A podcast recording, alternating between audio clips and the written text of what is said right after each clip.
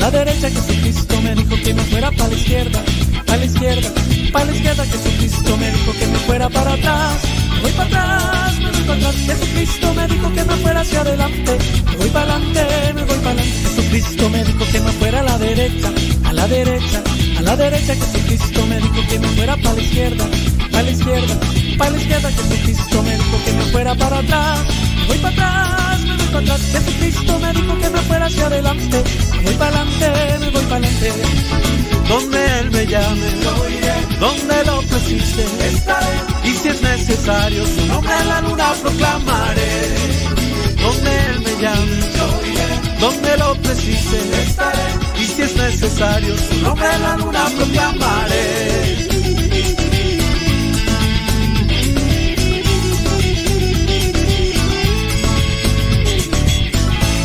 Jesucristo me dijo que me fuera a la derecha, a la derecha, a la derecha. Jesucristo me dijo que me fuera para la izquierda, para la izquierda, para la izquierda. Jesucristo me dijo que me fuera para atrás, me voy para atrás, me voy para atrás. Jesucristo me dijo que me fuera hacia adelante, me voy para adelante, me voy para. Jesucristo me dijo que me fuera a la derecha, a la derecha, a la derecha. Jesucristo me dijo que me fuera para la izquierda, para la izquierda, para la izquierda. Jesucristo me dijo que me fuera para atrás, me voy para atrás, me voy para atrás. Jesucristo me dijo que me fuera hacia adelante, me voy para adelante, me voy para adelante. Donde Él me llame, donde lo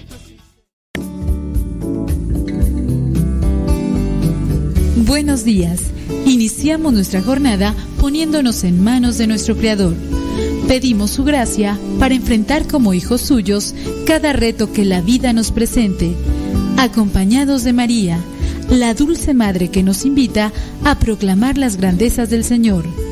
Camina con nosotros en radiocepa.com, emisora católica de los misioneros servidores de la palabra.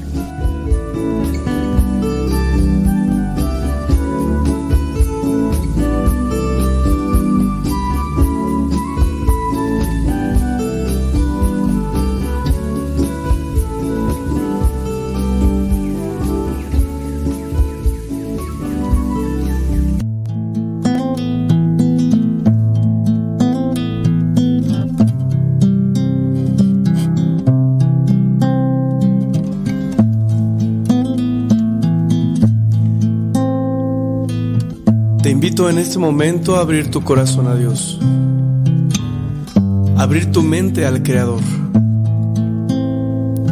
al que modeló tu corazón, al que te conoce perfectamente. Háblale, no dejes pasar esta oportunidad. En el nombre del Padre, del Hijo y del Espíritu Santo, Señor Jesucristo, te doy las gracias por tantas atenciones que has tenido conmigo. Te doy gracias, Señor, porque me has dado muchas cosas. Y también, Señor, te doy gracias por las cosas que ya no tengo,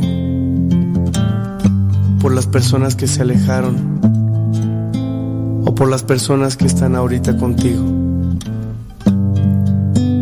Quiero decirte, Señor, que te ofrezco este día con todas las penas y tribulaciones que en él vengan. Y quiero pedirte al mismo tiempo la fuerza de tu espíritu. No me abandones. No me dejes solo en este camino. Sé que me haces falta y por eso te invoco en este momento.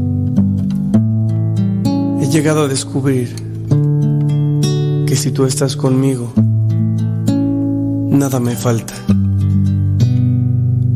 En mi vida, Señor, solo tú bastas.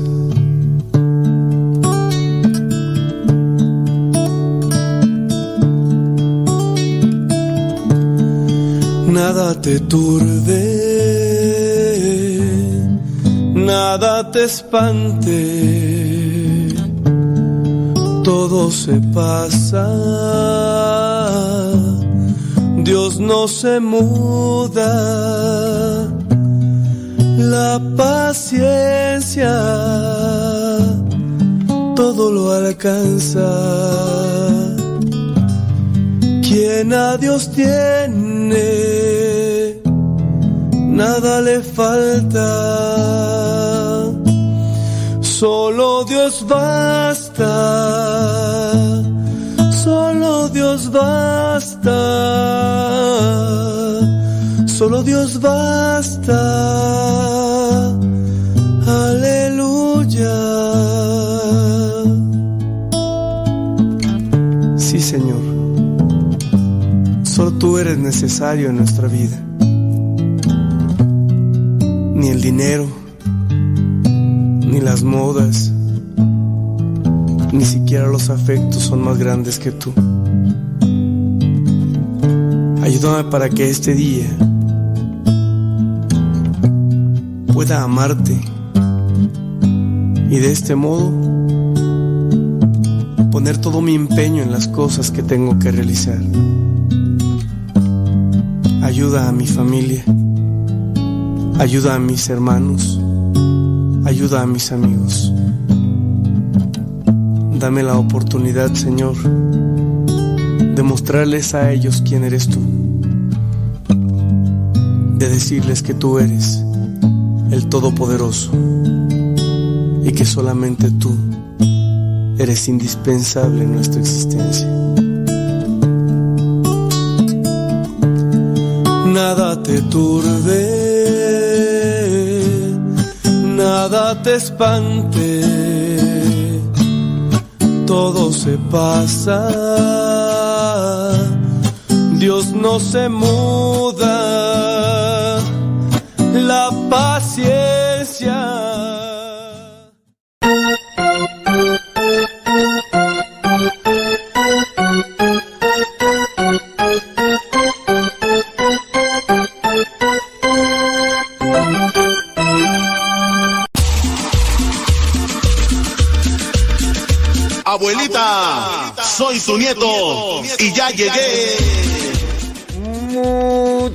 Muchísimas gracias por estarnos acompañando el día de hoy ya. Vi, vi, vi, vi, vi, vi, vi, vi, vi, vi, vi, vi, vi. Vi, vi, Viernes, viernes 2, 2, 2 de julio. Viernes 2 de julio. Y tenemos ahí el santoral. Tenemos otras cosas más ahí que compartir. Oiga, por cierto, ¿usted se ha dado cuenta que, por ejemplo, mayo es mes de María? Junio es mes del Sagrado Corazón. Mm. Antes de mayo, ¿qué es tú? Abril. Abril. A- abril, ¿a qué mes, qué mes se dedica abril? ¿A qué mes se dedica abril? Si mayo es el, es el mes de, de María, junio es el mes del Sagrado Corazón. A ver, Chiristian, abril, ¿qué falta? A ver, julio, el mes, ¿a qué se dedica el mes de julio? ¿Cómo que no sabes? Ay, Chiristian, de veras, val- ¿Es tu internet? Te voy a dar a conocer cuáles son las devociones para cada mes del año. Ahí te va. Primera, enero. La devoción está dedicada al Santísimo Nombre de Jesús. Enero. Enero, acuérdate, ¿no? Santísimo Nombre de Jesús. Febrero. Febrero. ¿A quién está dedicado? Está dedicado a la Sagrada Familia. ¿Qué? Pues yo tengo apuntes, o sea, no crees que no crees que soy de memoria, de, de memoria tú, que eres maestro, que, que de- Oye, febrero, marzo, marzo, ¿a qué está dedicado marzo?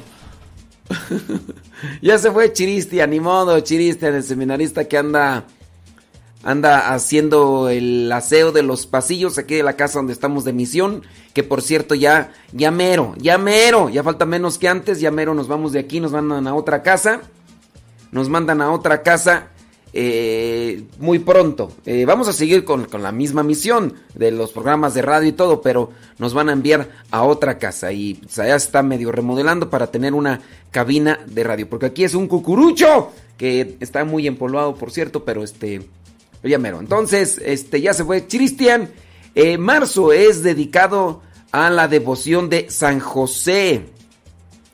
a San José, marzo. Entonces ya mencionábamos febrero, a la Sagrada Familia. Marzo a San José. Abril. Abril está dedicado a la Eucaristía y al Divino Espíritu Santo. Abril. Y bueno, ya mayo, ya mencionamos. Sin duda mayo es como que de los que más eh, se tiene conocimiento, ¿no? Mayo. Y junio, bueno, pues también del Sagrado Corazón. Digamos que esos dos meses, mayo y junio. Pero julio está dedicado a la devoción de la preciosa sangre de nuestro Señor Jesucristo. De eso hemos hablado en otros momentos, pero creo que también vamos a tener que mencionar esto porque hay muchas personas. Hace unos días yo les decía que a mi parecer y en mi experiencia como misionero desde el año 1998 y haber andado en algunos países y también en casi, bueno, no, no, toda la República Mexicana, porque no he recorrido todos los estados de la República Mexicana, pero muchos, una mayoría. Y dentro de este contacto cercano y personal, yo podría decir que muchas, pero muchas personas tienen más apego. Yo podría decir que un 80, 85% de los cristianos católicos tienen más apego a las devociones, a los sacramentales, que a los sacramentos. mucha gente se deja llevar más por tradiciones, por costumbres, que por lo que dice la doctrina, la liturgia y hablando de los sacramentos. Mucha gente tiene devoción a la preciosa sangre de Cristo pero lamentablemente han agarrado una devoción distorsionada y desviada. Y de eso vamos a hablar eh, un poquito más adelante, pero sí, la cuestión, fíjate, uno se da cuenta que hay fanatismo cuando les haces ver una situación que no es correcta y se enojan.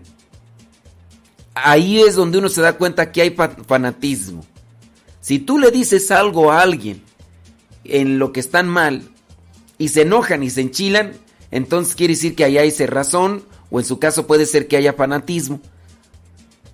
Menciónale a una persona un tema sobre política, sobre un político, hazle ver un error del político o del partido político. Si le haces ver el error y la otra persona se enoja y lo defiende a capa y espada, aun cuando haya una evidencia del error, entonces quiere decir que ahí hay fanatismo. Si tú le dices a una persona, este equipo de fútbol es un mediocre, y si la otra persona tiene apego a ese equipo de fútbol y lo defiende, aun cuando tú le hayas dicho, jugó bien mal ese equipo mediocre, y la otra persona sale a su defensa y dice, Sí, pero fíjate que también tenía este y este y este y este campeonato. Yo no estoy diciendo que no tiene campeonatos. Yo solamente estoy diciendo que el día de ayer antier jugó este equipo y que jugó de forma mediocre, no se entregó, andaban jugando como si trujeran zapatos de plomo. No, pero es el mejor. Yo no estoy diciendo que no es el mejor. Yo estoy diciendo, sí, pero como tú eso es una persona fanática. Y así los que le van también a, o que tienen apego a cierto personaje político o partido político. Dile, fulano de tal se equivocó en esto, por esto, y aquí están las evidencias. Y si la otra persona te empieza a decir, sí, pero ha hecho esto y esto y esto y los demás no lo han hecho y los demás esto y los... A ver, yo no estoy diciendo que no ha hecho nada. Yo estoy diciendo que se equivocó en esto. sí, pero es que hace mucho tiempo estaban otros y que él que... Yo no estoy diciendo otra cosa. Ahí hay fanatismo. También el fanatismo, se razón, está en la cuestión de la religión. Cuando tú le des a una persona de una equivocación o de un error. Por ejemplo, esto de la divina, de la preciosa sangre de Cristo. yo por ahí presenté solamente un resultado de un sacerdote que tiene un doctorado y que analiza esta devoción, el, el folleto, el folleto de Bernabé Nion, un nigeriano, y dice, hay incongruencias, hay cosas que se contraponen. No, este folleto no se apega a lo que es la devoción de la preciosa sangre de Cristo que ha aceptado la iglesia. Y pues mira, sale cantidad de gente, cientos de miles, no, no te miento. Ese artículo que yo solamente eh, republiqué en mi blog, cientos de miles de vistas. Es, la, es el blog que más visitas tiene. Porque sin duda hay mucha gente que tiene devoción a la preciosa sangre de Cristo, pero apegada a lo que dice este nigeriano, que es una forma equivocada. Cristo Jesús resucitó, canten naciones al Señor,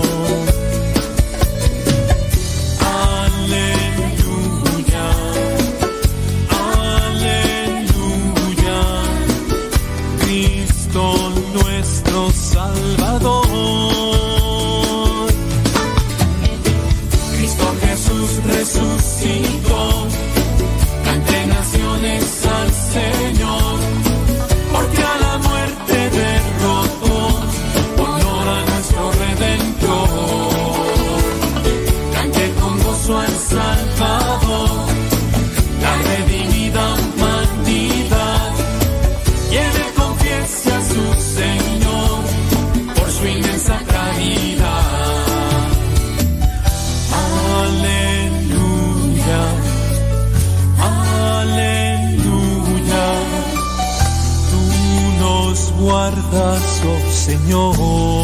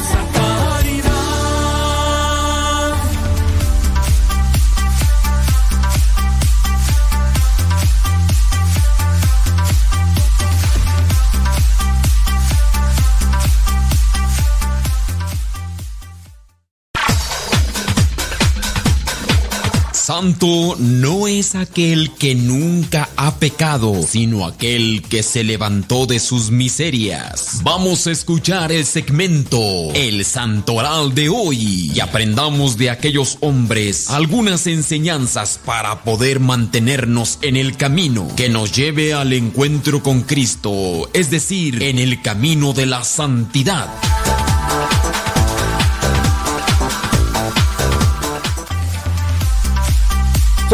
6 de la mañana ya con 16 minutos. 6 de la mañana con 16 minutos, hora de California, Estados Unidos. También son las 8 de la mañana con 16 minutos, hora del centro de México, donde nos encontramos nosotros acá en Texcoco. Nublado, estuvo lloviendo parte de la noche, parte de la madrugada, ahorita ya se quitó, pero está nublado, muy posiblemente seguirá lloviendo. ¡Qué rico clima! ¡Qué sabroso clima! Son las 9 de la mañana con 17 minutos hora de New York. Spreading the news I'm living today. It's gonna be a part of it in all New York. Bueno, pues ahí está. Eh, agosto. Mencionábamos los meses a los que está eh, dedicado. Acuérdense que es el mes en el que se enfoca. Dentro del mes habrán celebraciones importantes, sobresalientes, diferentes incluso a lo que vendría a ser esta dedicación del mes. Por ejemplo, en julio, pues está que está Nuestra Señora del Carmen, si no me equivoco, no, si no me, si mi memoria no me falla. Está también Nuestra Señora de, del Refugio de Pecadores. Por cierto, hoy es día 2. Eh, el próximo domingo es eh, fiesta de Nuestra Señora Refugio de Pecadores. Y me acuerdo porque, pues es la santa patrona de, de mi rancho. Acámbaro, Guanajuato. Y dentro de ocho días, del próximo domingo, que es la octava, el próximo sábado, que tú sería 10, hacen procesiones en la calle. Sí, ¿verdad? De 4, 1, 2, 3, 4, 5, 6, 7, 8. No, el próximo domingo, o sea, el domingo 11. El, este, 4 es, este domingo es 4 de julio. Y el próximo domingo 11 de julio se hace una procesión por las calles, se le llama octava, y como Acámbaro está identificado como ciudad de panaderos, de ahí vienen las famosas acambaritas, las acambaritas y demás. Bueno, pues por las calles se hacen procesión, eh, sí es una procesión, y todos los panaderos van en sus carros alegóricos promoviendo su su marca, su, su negocio, pero van regalando pan. Así van regalando pan. Y esto está dentro de lo que es esta celebración a Nuestra Señora, Señora Refugio de Pecadores. Pero se hace también el novenario. Pero ahorita con esto de la pandemia yo creo que no se está haciendo, creo yo, y todo eso, pero como quiera estas cuestiones religiosas se están haciendo todavía con las medidas necesarias para evitar todo tipo de contagios. Bueno, eso para mencionarles que la iglesia dedica al mes una figura o nombre en especial y hay otras eh, celebraciones dentro del mismo mes que puede ser que sean más sobresalientes en un sentido y otro, pero bueno, agosto está es mes dedicado a las vocaciones en Brasil. Dice, en cada semana del mes la iglesia enfatiza una modalidad de ellas. En septiembre... Mmm, Ah, septiembre es mes de la Biblia. Obviamente, sí, septiembre es mes de la Biblia. Octubre, mes del Rosario y mes de las misiones. Noviembre. Mm, ah, noviembre es dedicado a las almas del purgatorio. Sí, porque pues ahí está el 2 de noviembre, Día de los Fieles Difuntos. No es el Día de los Muertos, es el Día de los Fieles Difuntos. Y diciembre pues es ya un mes dedicado a lo que vendría a ser la preparación y el nacimiento de nuestro Señor Jesucristo. Bueno, estas son las devociones que se dedican a cada mes del año, ¿verdad? Pero estamos con el Santo Oral y vámonos con el Santo Oral. Hoy 2 de julio la iglesia tiene presente a los santos Proceso y Martiniano, mártires. También la iglesia hoy tiene presente a los santos mártires. Agárrate, ahí te va porque es una lista grande. Liberato, que fue abad, Bonifacio, que fue diácono, servo y rústico, subdiáconos, Rogato y Septinio, que eran monjes, y el niño Máximo, dice quienes en Cartago durante la persecución desencadenada por los vándalos bajo el rey Arriano Unerico por confesar la verdadera fe católica y un solo bautismo fueron sometidos a crueles tormentos clavados a los maderos con los que iban a ser quemados y golpeados con remos hasta que sus cabezas quedaran deshechas, triunfando ellos brillantemente por lo que merecieron ser coronados con la corona del martirio. Murieron todos estos santos mártires allá en el año 484. Entonces eran, eran clavados a los maderos. Después dice que eran quemados y golpeados con remos con otros maderos, ¿verdad? En sus cabezas, hasta que sus cabezas, dice, quedaran deshechas. ¡Qué barbaridad! Bueno, es que a veces es la, la hazaña y la maldad que tiene una persona, pero pues le das a una persona un golpe en la cabeza, queda ya noqueada y ya no va a sentir, porque ya su, su organismo bloquea y ya no, no va a sentir, aunque se vea que está viva, pero ya la persona no siente, pero... Bueno, en fin. Dice que también la iglesia hoy tiene presente a Santa Monegunda. Ella murió en el año 557. En Inglaterra, la iglesia tiene presente a San Suitum, obispo. Dice que murió en el año 862. La iglesia también tiene presente a San Lídano. Lídano dice que murió en el año 1118. Y por último, en este día 2 de julio, la iglesia tiene presente a San Bernardino Realino, presbítero de la Compañía de Jesús. Dice que murió en el año 1616. San Bernardino Realino eh, se dedicó, dice, al cuidado pastoral de los presos, de los enfermos y a predicar la palabra, los sacramentos y la penitencia. Bueno, pues ahí el santoral, por si alguno de ustedes lleva estos nombres, trate de conocer más sobre la vida de estos santos para que asimilemos lo que es la palabra de Dios, la hagamos vida en nuestras personas y después nos dediquemos a cumplir con su voluntad, a cumplir su voluntad, así como lo hicieron estos santos hasta tal punto de llegar a derramar la sangre si es necesario por dar por cumplir con la voluntad de Dios. Vientos huracanados. Mire, solamente una cuestión ahí aparte de lo que vendría a ser esta devoción de la preciosa sangre de Cristo. Mire, déjeme ir aquí al apunte para no equivocarme. Una devoción particular en la Iglesia Católica relacionada con la pasión de Cristo consiste en honrar su preciosa sangre. Acuérdese, es una devoción. Las devociones, los sacramentales no están no están por encima de la liturgia ni de los sacramentos.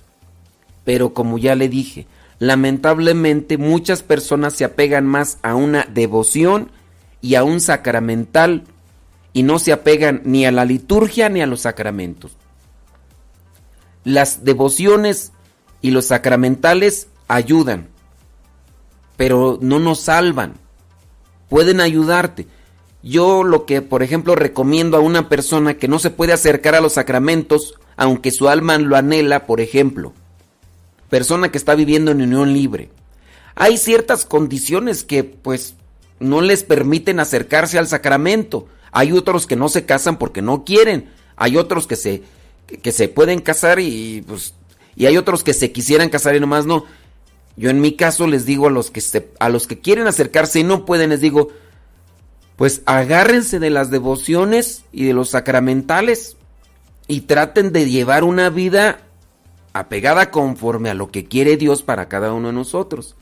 Pero hay otros que pudiéndose acercar bien a la liturgia, a los sacramentos, los hacen a un lado y se apegan más a una devoción y a un sacramental. Y ahí sí, pues ya no. Bueno, podríamos decir algunas particularidades, pero...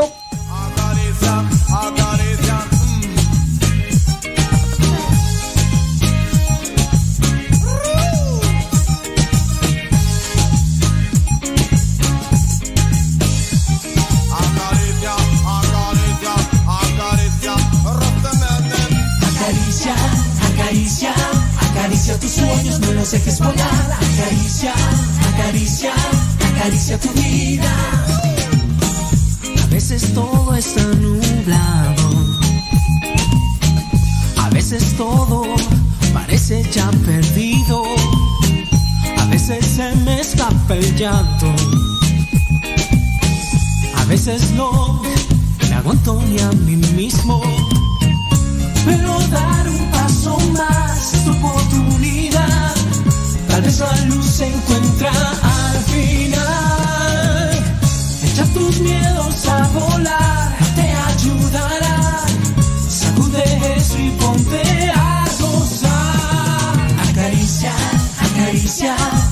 Acaricia tus sueños, no los dejes volar. Acaricia, acaricia, acaricia tu vida.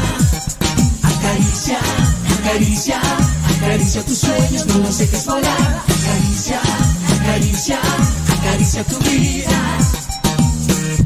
Anda, lucha por tus sueños. Ve por ellos, no estás aún vencido. Anda, que ese es tu derecho. Luchas, vencer es tu destino. Porque dar un paso más es tu oportunidad. Tal vez la luz se encuentra al final. Echa tus miedos a volar, te ayudará. Sacude eso y ponte a gozar. Acaricia, acaricia, acaricia tus sueños, no los dejes volar. Acaricia, acaricia, acaricia tu vida. Acaricia, acaricia, acaricia tus sueños, no los dejes volar. Acaricia, acaricia, acaricia tu vida. Acaricia, acaricia, acaricia tus sueños. Acaricia, acaricia, acaricia.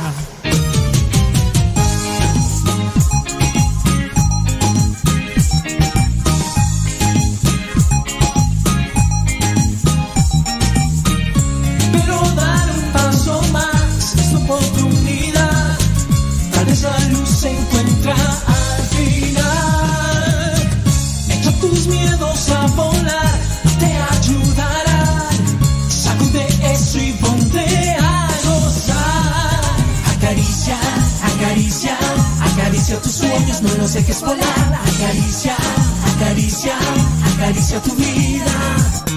Acaricia, acaricia, acaricia tus sueños, no los dejes volar. Acaricia, acaricia, acaricia tu vida.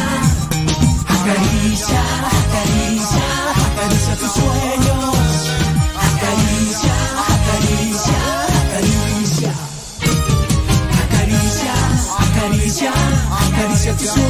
no los dejes volar. Acaricia, acaricia, acaricia tu vida. Acaricia, acaricia, acaricia tus sueños, no los dejes volar. Acaricia, acaricia, acaricia tu vida. Acaricia, acaricia, acaricia.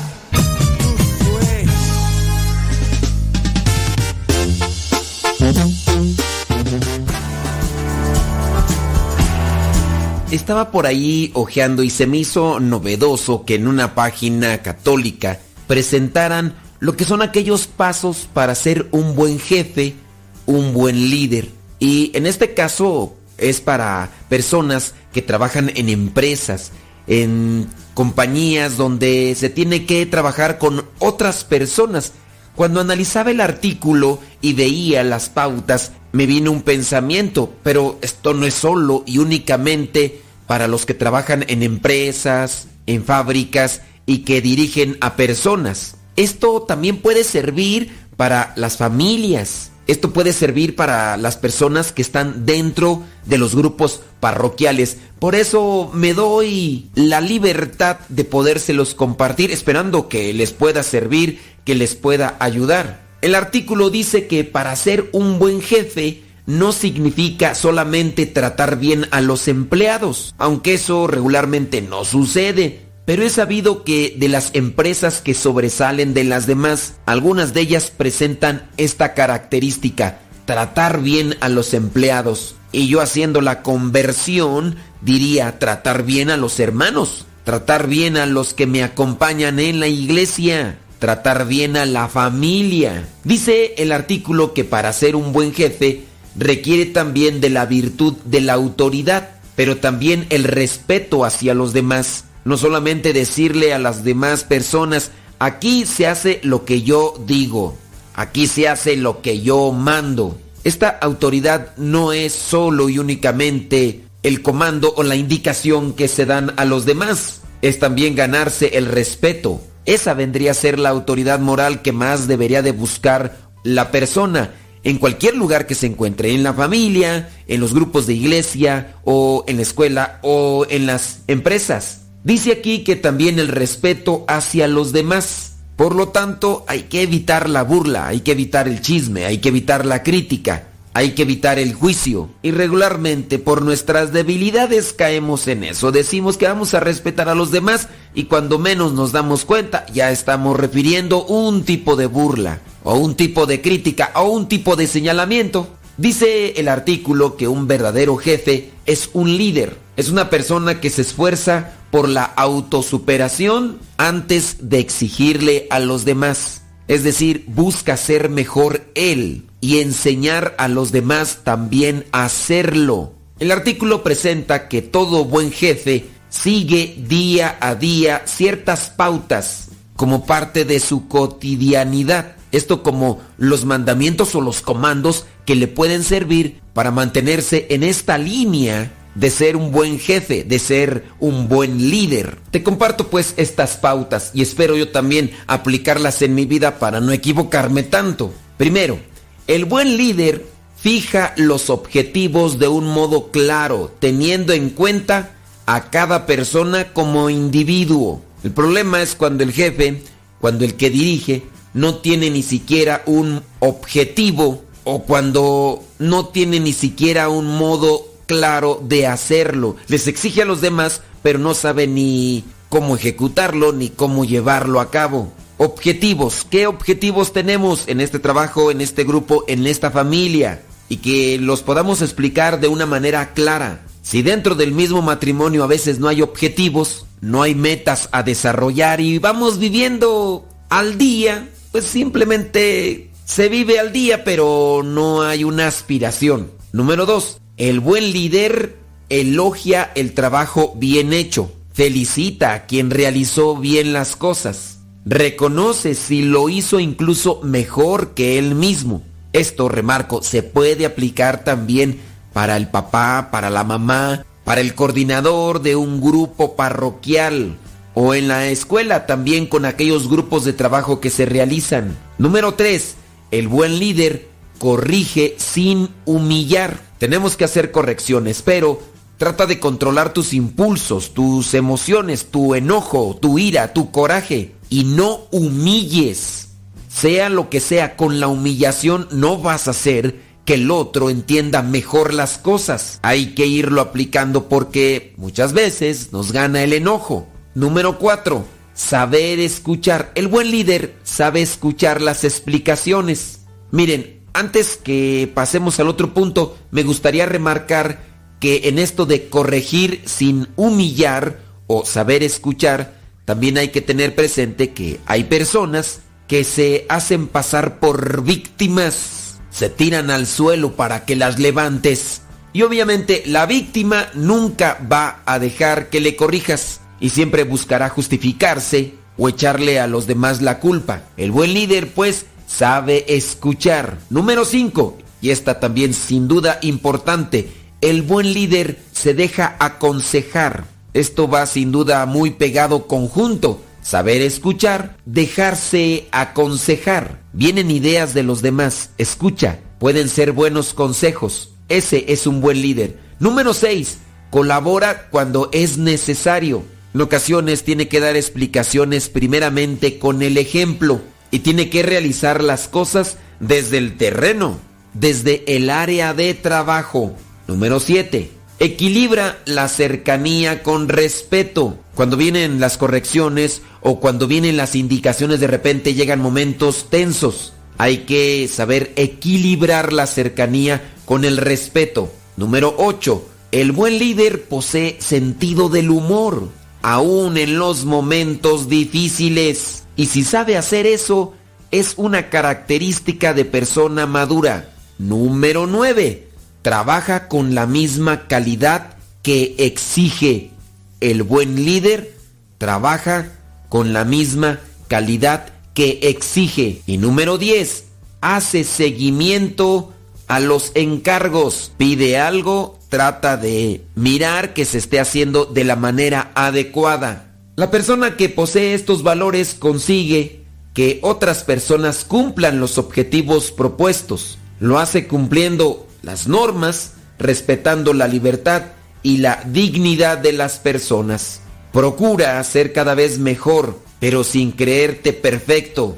Acuérdate que un verdadero líder se exige a sí mismo antes de exigir a los demás. Un buen líder tiene espíritu de superación, no de superioridad. Recuérdate que un buen líder, sus obras hablan por sí mismas. Y ten presente que si no eres buen líder, te vas a estar fijando en los defectos de los demás. Te vas a apoyar más en el cargo que en el ejemplo que debes dar. Si tú no eres líder, tus palabras no son coherentes. Es decir, tus palabras no se ensamblan con tus obras. Ahora nos toca analizar a cada uno de nosotros si verdaderamente somos buenos líderes allí en el grupo de iglesia, en la familia, en el trabajo, en la escuela, en el vecindario, en cualquier parte que nos encontremos. Y si nos damos cuenta que fallamos, recuerda que nunca es tarde para enmendar los errores y que si tenemos vida tenemos pues oportunidad para corregirnos.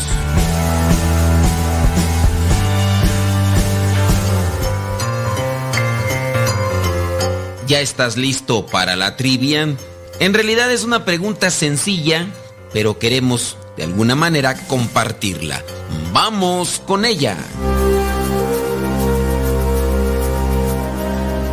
La pregunta es la siguiente.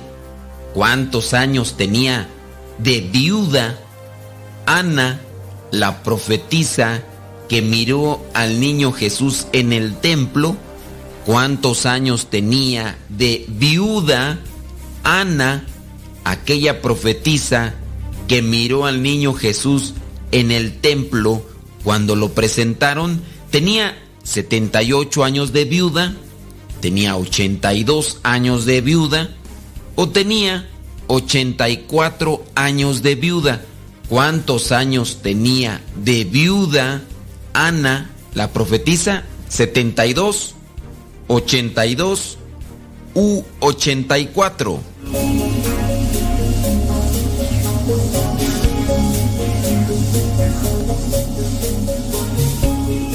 Si tú dijiste que tenía 78 años de viuda, pues déjame decirte que te equivocaste. Si tú dijiste que tenía 82, también te equivocaste.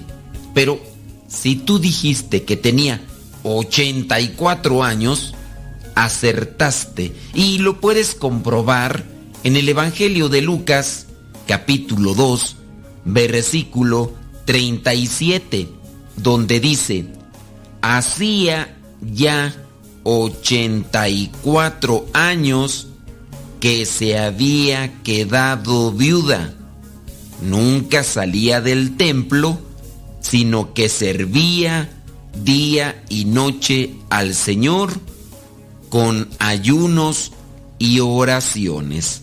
Entonces tenía 84 años de edad Ana y después se dedicaba a servir en el templo con ayunos y oraciones.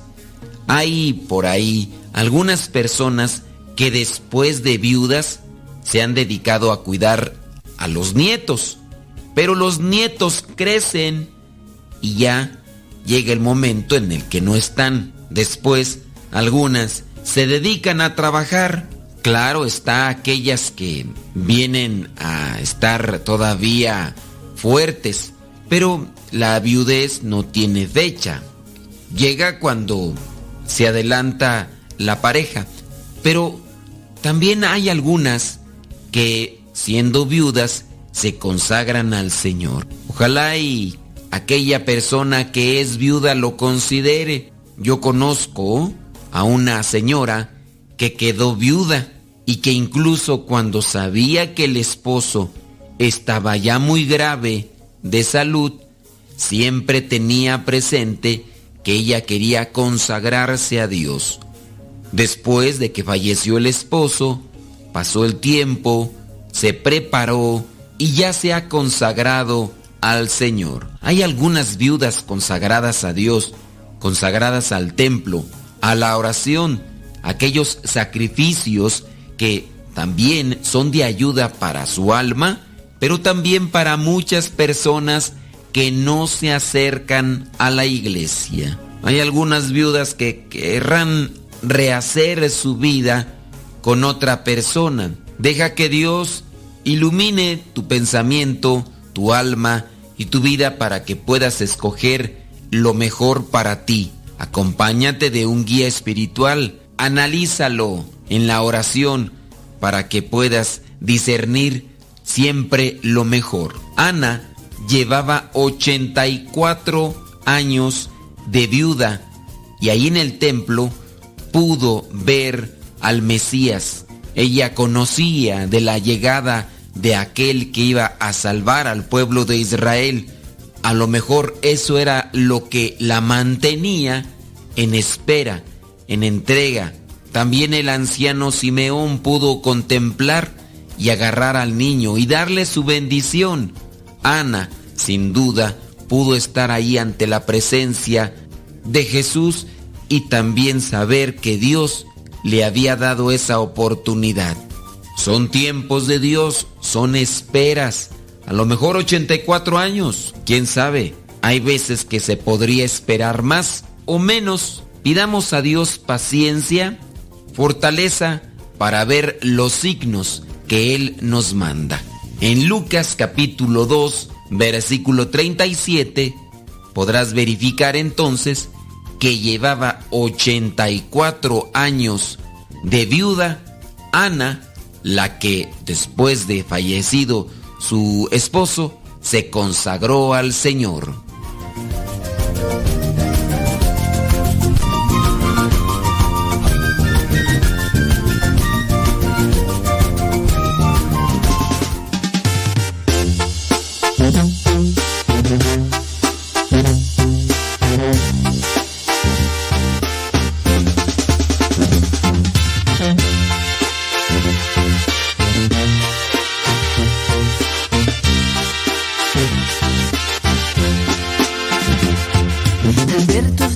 Ojos entraste toda mi vida.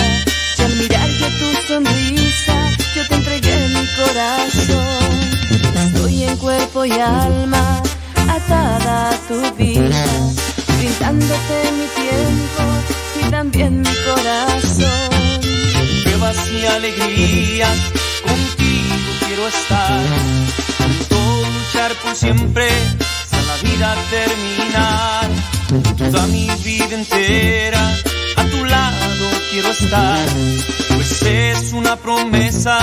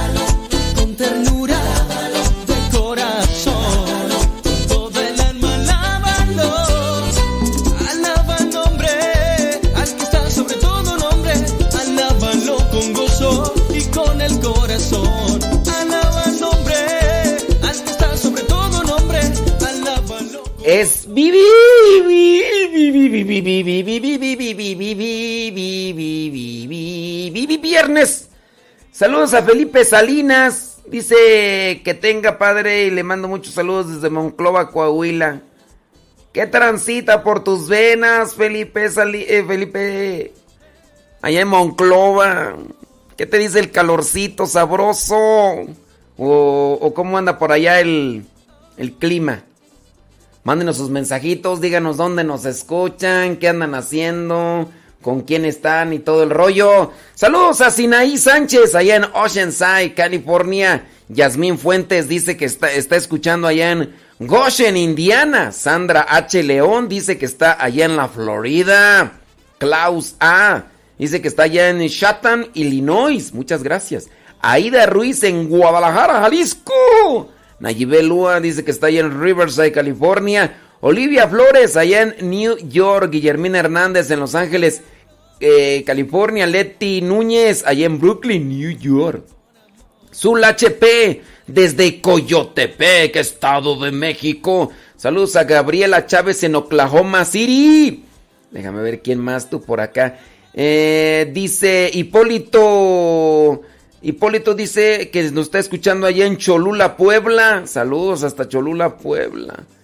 Eh, déjame ver quién más tú por aquí. Es que hay saludos. Mariana dice que está en Phoenix, Arizona. Saludos a Mariana. Saludos a. Saludos a la chilindrina. Que también está allá en. En Phoenix, Arizona. También allá por allá nos está escuchando Maribel, alias la chilindrina. Dice. Saludos, dice. Saludos a Esther Rangel desde Jefferson Park, California. Gracias. Saludos, dice por acá. Bueno, es que hay más saludos y comentarios y otras cosas, pero no nos dicen dónde nos escuchan. Mm, dice Susana Castro que ella es de Acámbaro, Guanajuato. Ah, qué bien. Mira, yo el, día de ayer miré que todavía por ahí habían unas, unas piezas que trajeron hace dos días del famoso pan de Acámbaro, Guanajuato, las famosas acambaritas. Saludos y felicitaciones a los que están a esta hora del día enroscados todavía en sus cobijas, engorupándose sabroso. ¡Viva México, señoras y señores! No, pues es que solamente les a decir congratulations for you porque pues sí, hay muchos que andan allí en la chamba. ¿En qué estábamos tú? Es que estaba mencionando ahí sobre la devoción de la de la preciosa sangre de Cristo. Deje, porque este mes de julio está dedicado a la devoción de la preciosa sangre de Cristo. La iglesia desarrolló varias fiestas de la preciosa sangre de Cristo, pero no fue hasta el siglo XIX cuando se estableció una fiesta universal. Acuérdese que la palabra católica significa universal. La palabra católica significa universal. Durante la Primera Guerra Italiana por la Independencia en el año 1849, el Papa Pío IX se exilió, se refugió en Agaeta. Fue allí con don Giovanni Merlini, tercer superior general de los padres de la preciosa sangre. Dice, mientras la guerra seguía en su apogeo, Merlini, eh, don Giovanni Merlini, le sugirió al Papa Pío IX que creara una fiesta universal a la preciosa sangre para rogar a la ayuda celestial de Dios para que terminara la guerra y llevar la paz a Roma. El Papa Pío IX posteriormente hizo una declaración el día 30 de junio del año 1849 de que tenía la intención de crear una fiesta en honor a la preciosa sangre. La guerra pronto terminó y regresó entonces el Papa a Roma, de donde estaba ahí refugiado. El 10 de agosto lo hizo oficial de ese mismo año 1849 y proclamó que el primer domingo de julio se dedicara a la preciosa sangre de Jesucristo. Más tarde el Papa Pío X asignó el primero de julio como fecha fija de esa celebración. O sea, antes dijeron el primer domingo, pero ya después el Papa Pío X dijo no, va a ser el primero como fecha fija y todo el mes dedicado a esta devoción. Después del Concilio Vaticano II, la fiesta se quitó del calendario, pero se estableció una misa votiva en honor de la preciosa sangre que se puede celebrar en el mes de julio, como en la mayoría de otros meses del año. Por estas razones, todo el mes de julio se dedica tradicionalmente a la preciosa sangre y se alienta a los católicos a meditar sobre el sacrificio profundo de Jesús, o sea, el sacrificio de entregarse en lo que vendría a ser el derramamiento de su sangre por la humanidad para la liberación de sus pecados. Entonces, uno debe de entender que esa preciosa sangre, la devoción, nos ayuda y nos puede intensificar. No es una obligación, no es una imposición. Son formas referenciales en las que uno puede tener para el crecimiento de la fe. Así otros buscarán eh, ¿qué? El escapulario. Otros buscarán la devoción del Santo Rosario y otras devociones más que están por ahí. La de la coronilla de la misericordia es otra devoción. Acuérdese, una devoción no está por encima de la liturgia. Una devoción no está por encima de la liturgia entonces trate de tener conocimientos de qué es la liturgia y qué son los sacramentos y qué son los sacramentales para que no se confunda.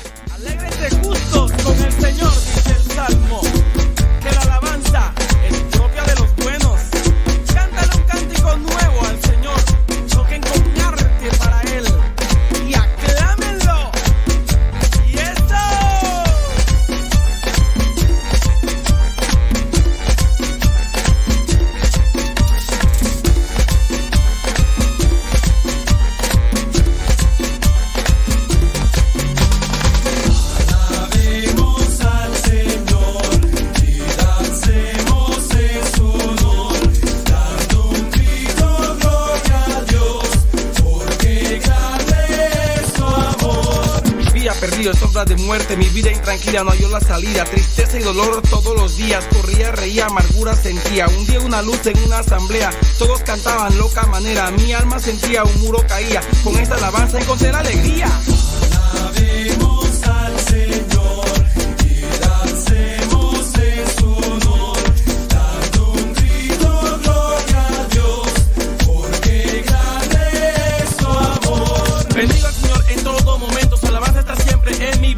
Sea agradable mi poema, un cántico nuevo por toda la tierra, alaba, alaba, alábalo, levanta tu mano Dios con nosotros, no es loca aventura, es destino de amor, por toda la tierra, cantemos Dios. Alabemos al Señor a Dios.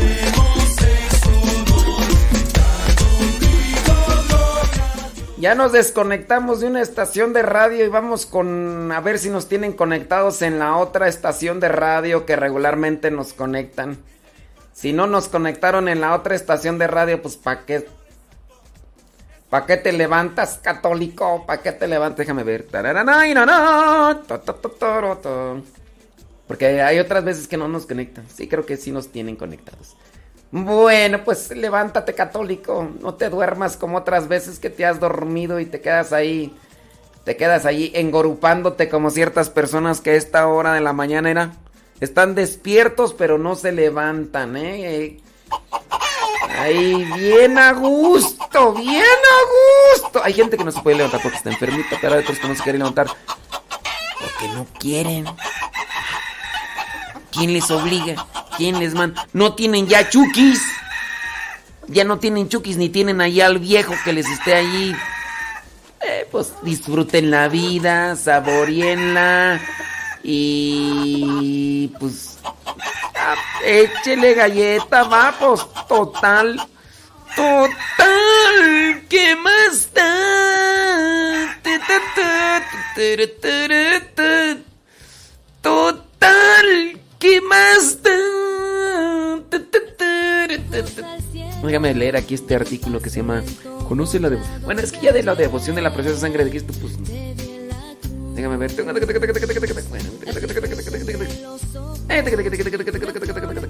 Bueno, deja poner esta rola que me gusta.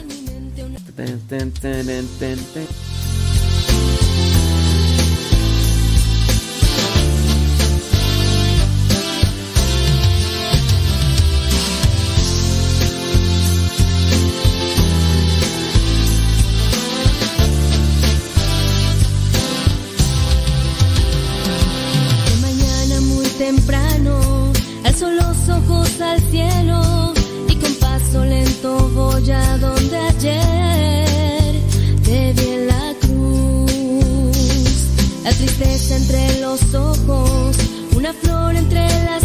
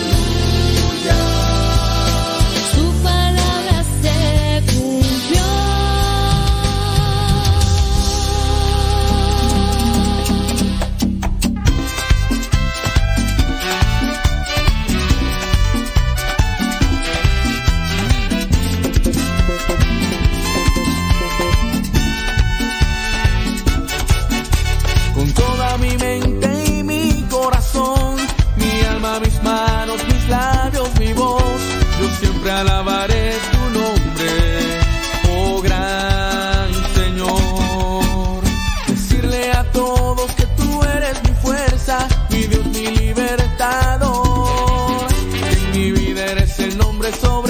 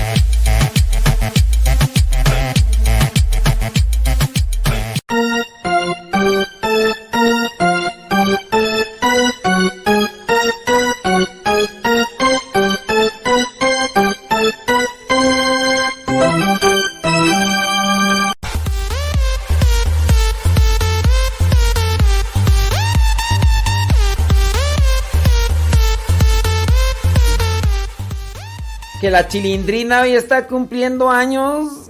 Mm, Maribel, la chilindrina está cumpliendo años allá en Phoenix, Arizona. Ni modo, chilindrina. Ya te hiciste más grande que ayer, chilindrina, ni modo, pues. ¿Cómo, cómo chillaba la chilindrina? ¿Tú no te acuerdas? Porque el chavo, el chavo le hacía pi, pi, pi, pi, pi, pi, pi, pi, pi, pi, pi, pi, pi, pi, pi, pi, pi. Ah, sí, la chilindrina decía. Ya, ya, ya, ya, ya, ya. Le hace la chilindrina.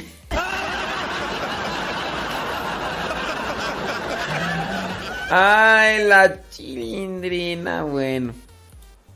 Cuídate mucho, chilindrina.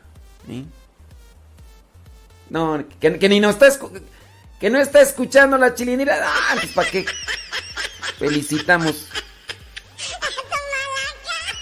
No, pues, pues, pues no. De embaldi. De embaldi nomás, oye. No, entonces no. Yo pensé que no estaba escuchando la chilindrina. No, que está dormida. Menos, menos, menos. Sí, bueno, hay que, escuchar, hay que escuchen la grabación. Se cumple 75 años de la proclamación de San Juan de Ávila como patrono del clero secular. Allá en España. Dice, ante esta gran efeméride, la diócesis de España, allá en Córdoba, organizó el tercer Congreso Internacional Habilista que pretende dar a conocer esta figura de San Juan de Ávila. Muy bien, ya lo hemos explicado antes, ahora quiero que ustedes, con su comentario, me acompañen y me digan, ¿a quiénes se les dice clero secular? ¿A quiénes se les dice clero secular? ¿Y por qué se les dice clero secular? Para pa pa pa pa para pa pa. A ver. Mucho chisme en el Facebook y en el YouTube. Mucho chisme, pero pero este nosotros queremos ver y saber por qué ustedes, ¿verdad? Em, ¿Por qué se le dice clero secular? A ver. A ver, Irma Martínez. ¿Por qué se le dice clero secular a Irma Martínez? A ver, Odalis, allá en Perú, ¿por qué se le dice clero secular? A ver, Irma Martínez. Aquí voy a esperar a ver si Irma Martínez ha apuntado las cosas que ya hemos explicado una y otra y otra y otra y otra vez y otra. A ver, Mari Gamboa. Allá en Laptop. Alejandra Soto en Puebla. Eh, saludos a Jesús el Nazareno en Monterrey. Dice que anda en el tráiler. Saludos a todos los traileros. Antonia Sánchez en Santa María, California. A ver. A ver, pues. Alejandra Izarrarás allá en Upper Wisconsin. Irma. A ver. A ver, Irma Martínez, dices que te ignoro yo. A ver, a ver si me... Ahora tú me vas a ignorar a mí. Irma Martínez, allá en Puebla, no te hagas que la Virgen te habla. ¿Por qué se dice clero secular y a quién se les dice clero secular? Ahora, ¿por qué se les dice clero secular? Dime a quiénes se les dice clero secular y, y, ¿por qué se les dice clero secular? Que ya son cosas que he explicado una y otra vez. Alfonso de la Cruz desde New York, a ver. A ver, Irma Martínez, dices que te ignoro. A ver, tú ahora me estás ignorando. Necesito esas respuestas ya. Immediately. Immediately. Now. Now. ¿Por qué se les dice clero secular y a quiénes se, se les dice clero secular? A ver. A ver. Saludos a Manuel López. Dice que. Que arriba Guanajuato. Allá en Dallas, Texas. ¡Ahora vale! ¡Ahora pues, hombre! Saludos a todos los, a todos los vales de Michoacán, de Guanajuato y Querétaro. Porque también ahí en Querétaro algunos dicen vales. Claro, hay gente, ¿verdad? Hay gente que, aunque sea de, Michoacán, dicen que allá no dicen vale porque pues, son fresas. Son popis, ¿verdad? Así como la popis de, de Michoacán que dice que, que, que, no. La chilindrina sí, la chilindrina sí es de Michoacán y eh, de hecho cuando tú la escuchas dices, oh, ahora, ahora, ahora, ahora, ¿por qué está hablando el padre así, oye? Así no, así no hablamos los de Michoacán, los de Guanajuato. A la popis cuando la escuchas hablar, aunque habla toda así gruesa de la voz, pero sí trae el acento ahí de, de los de Guanajuato. Por cierto, también saludos y felicitaciones a mi carnal, el chica, que está cumpliendo años. Yo, ¿sabes qué estoy pensando? Le voy a mandar un mensaje a mi mamá. Que me diga las fechas de nacimientos de nosotros. A ver si ella se acuerda. ¿Te acordará mi mamá? ¡Amá! Pásame la fecha de cumpleaños de cada uno de nosotros. También la tuya y la de mi papá y la, y la de todos nosotros. A ver si te acuerdas. A ver si. Ah, dice que está haciendo tortillas. Ay, mi ama, yo quiero una tortilla de las que está haciendo. Ahí con frijolitos, pero tortilla hecha a mano y luego si viene de mi ama. Oye, con mira con un con un un chilito de esos de tomatillo de milpa. Un chilito de tomatillo de milpa con frijoles, tortilla recién hecha allí en el comal. Ay, Jesús de Veracruz. Bueno, ya si hay un pedacito de cecina seca. O bueno, ya si hay cecina, este, cecina con con chile negro. ¿Cómo se dice? Chile cascabel, ¿no? No, que cascabel no. Este, chile... Bueno, chile de ese negro. Sí. Este... Ay, no. Oye, un chilito negro con unas huilotas. ¡Ay! Sí, eh, tengo entendido que se les dice huilotas a las prostitutas en cierto lugar, no sé en dónde, pero creo que se les... Pero no, nada que ver. Las huilotas son unas aves, son unas aves que llegan una temporada allá, por allá a mi rancho, y son muy sabrosas. La carne de huilota es muy sabrosa. La huilota no tiene nada que ver con la codorniz. De hecho, la carne de huilota, no, sí, sí. Hace años, años, años, años que no, no como. Mi tía Rosa, este, me dio ya calostros. Tenía muchos, pero muchos años que no comía calostros. Y un día ella pues, se quiso sacar la espinita y dijo, este, vas a ver, hijo, un día voy a preparar todos los calostros. Y ella estaba con la preocupación, dice, ay, es que las vacas ya tuvieron becerrito y y no puedo hacerte llegar los calostros, hijo. Y un día que ya me tocó ir por allá, me dice, mira, hace dos días, tres días, tuvo la vaca. Vamos a ver si todavía se hacen los calostros. Bueno, pues allá en la casa me, eh, dio calostros. Y ya preparados. Se parecen a los chongos, pero no saben como los chongos. Se parecen, pero no saben. Y después hasta me dio para traer. Y mi mamá me lo preparó. Ya es, los primeros me los dio mi tía Rosa. Ay, gracias, tía. Y después ya mi mamá hizo los calostros y ya me los traje en mi cubetita. Y ahí vengo en el metro, ahí vengo en la micro, ahí vengo en el autobús cargando mi cubetita con calostros. ¡Ay, Jesús! Eh! ah, pero qué sabrosos estaban. Se ven feos. Pero, pues, ¿qué les digo de ustedes también? Que se ven feos, pero pues, se ven. ¡Nos vemos! ¡Nos vemos! Dicen que si es comida o bebida Ketty. Ketty. Ahorita me voy a estar dando explicaciones de comida. Para los que son de rancho ya saben. Saludos a Lupe Barriga.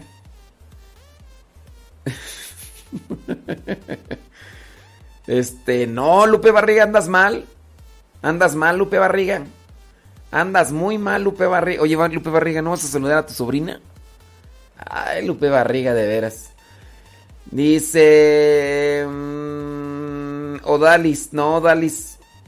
Estás mal, Odalis. Mm, saludos a Lenali Tarazone García. Dice... Mm, no, no, Lupe Barriga, estás muy mal. Alfonso de la Cruz, también estás muy mal. Irma Martínez, nomás puro. Irma, nomás estás tú copiando lo que ponen los demás, Irma.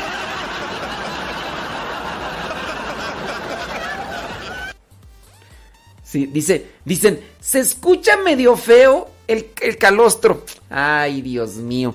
Si por nombres, si por nombres quedamos, no quieres que diga tu nombre al aire, también se escucha medio feo tu nombre al aire y. Bueno, también que sabe cómo seas. ¿Qué tal si eres medio toxiquilla o toxiquilla y media? Mira ya mi mamá, ya. Es que mi mamá siempre me escucha. Ay, mi mamá. Mamá, lo que voy a hacer es guardar todas estas fechas. Las voy a. Ah, no, mi mamá sí se acuerda. No, pues tiene que acordarse. Imagínate los dolores. ¿Tú crees que se van a olvidar de esos dolores, verdad, mamá? Y luego, que la mayoría nacimos en la madrugada, la despertamos a mi mamá.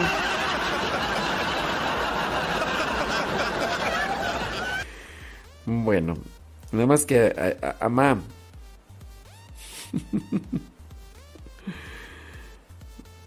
Amá, me estás dando fechas, pero no me dices de quién, amá. Amá, me estás dando fechas. ¿Y yo cómo voy a saber? Ah, ya, ya, ya entiendo, ama, ya entiendo, ya, ya agarré, ya agarré. Ya agarré la onda, ya agarré la onda. No me pusiste los nombres, pero ahí están, este, pues sí, el que tiene más, más años, el más viejo, ¿quién es?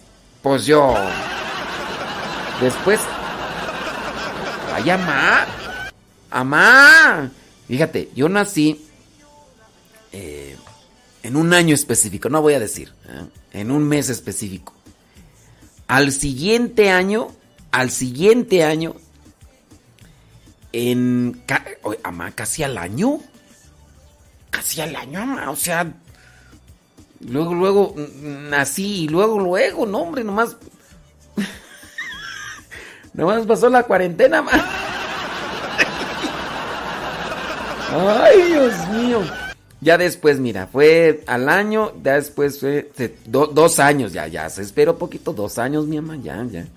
Después se esperó otros dos años, después se esperó tres años, después ya sí se esperó, no sé, ya, ya, después ya no, sí, no, ay, Dios mío, uno, dos, tres, cuatro, cinco, seis, siete, ahí estamos los siete.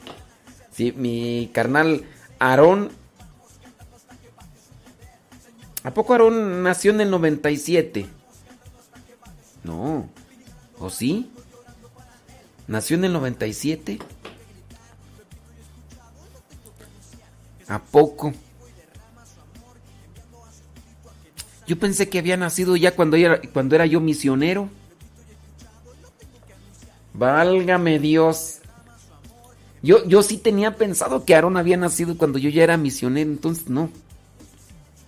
Más bien cuando yo era misionero, que lo mire en el 98, él estaba muy chiquititillo. Ah, ya, ya, ya. Sí, sí, sí, sí, sí, sí. sí. Álgame Dios. Bueno. Sí, Emma, voy a, voy a apuntarlo ahí para que no se me olvide porque son muy desmemoriado. Y sí, efectivamente, el día de hoy este es cumpleaños de mi carnal, el chica. Chica, que Dios Todopoderoso te bendiga, te fortalezca, te conceda paz en tu corazón, mucho amor, mucha armonía y que te conceda los años que, que Él quiera, pero que sean felices en tu vida. Échale muchas ganas. ¿no? Ni me está escuchando de todas maneras, ¿verdad? La única que te escucha es mi amor. Soy su niño precioso, su niño chiquito, su... Bueno, chiquito no, ya. Pero soy su precioso, su hijo bello. Tengo que echarme flores yo, pues ni modo.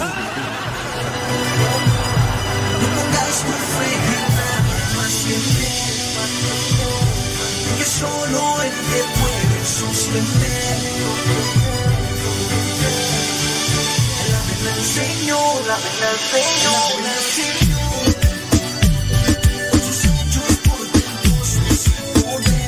Se llama, pues que casi. Dice mi mamá que, que no, no fueron los nueve meses, no. Dice, cuando yo cumplí 13, me- 13 meses, al otro día nació mi hermana. Ay, mamá, pero de todas maneras. De todas maneras, mamá, 13. sí, no, no. No, imagínate, no. Y luego así como era yo de travieso, no, yo, yo sí era un chucky que, que, que no. Agárrenme las manos, decía mi mamá. Te voy a agarrar las manos.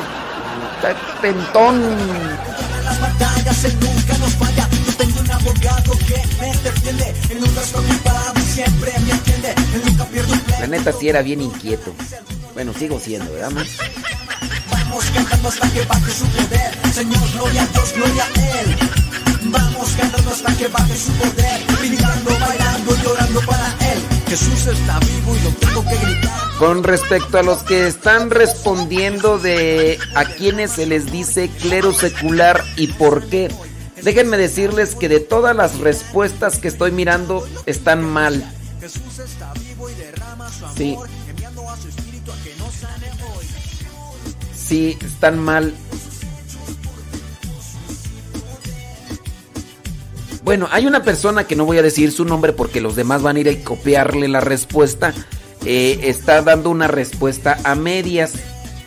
Está dando una respuesta a medias. Y este... Y pues sí. Entonces, este, sí. Ah, no, Irma.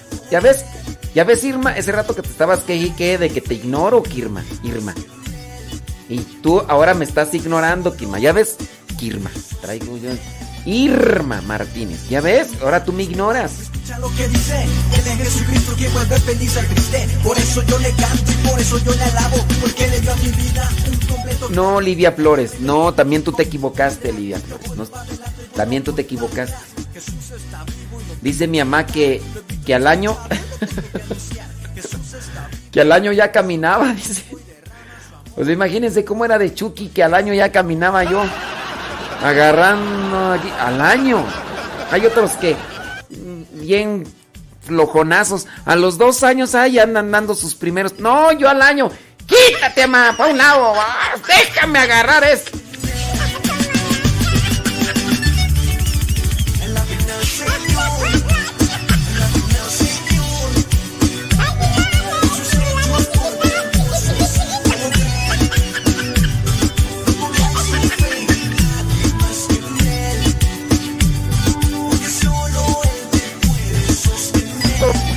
Un día deberías de hacer un libro, ma, o deberías de poner ahí todas las travesuras que hice.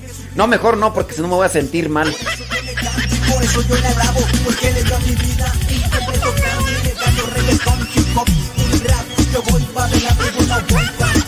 Jesús está vivo y lo tengo que gritar. Lo visto y escuchado y lo tengo que anunciar. Jesús está vivo y derrama su amor, enviando a su espíritu a que nos sane hoy. Jesús está vivo y lo tengo que gritar. Lo visto y escuchado y lo tengo que anunciar. Jesús está vivo y derrama. Dicen, dicen que por acá que sus niños han caminado de menos meses que yo.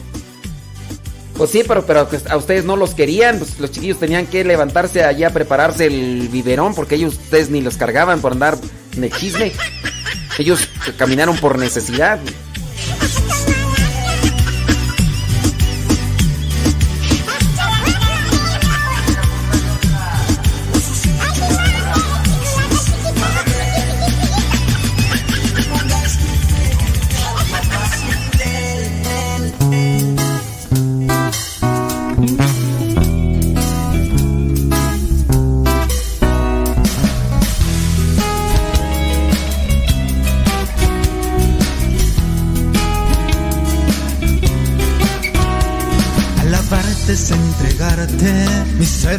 Ustedes ni querían a sus chukis, por eso empezaron a caminar tan, tan temprano.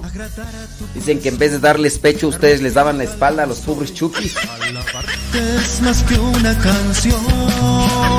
Oh, alabarte. Oh, alabarte. alabarte es disponerme a tu Espíritu Santo, dejar que me ilumines con tu faz divinal y poner mi intimidad a la luz de la verdad. Alabarte es mi predilección, oh alabarte, oh alabarte. Ser cristiano es no quedarme del camino. Con tu amor borra mis miedos de andar comprometido y darte gloria siempre, Jesús. Sí, alabarte. Oh, alabarte. Alabarte es caminar siguiéndote los pasos, es hacerme tu instrumento para que obres en mí y dejar que brilles tú y escuchar tu voluntad. Ser cristiano es una dicha especial. Oh, alabarte. Oh, alabarte.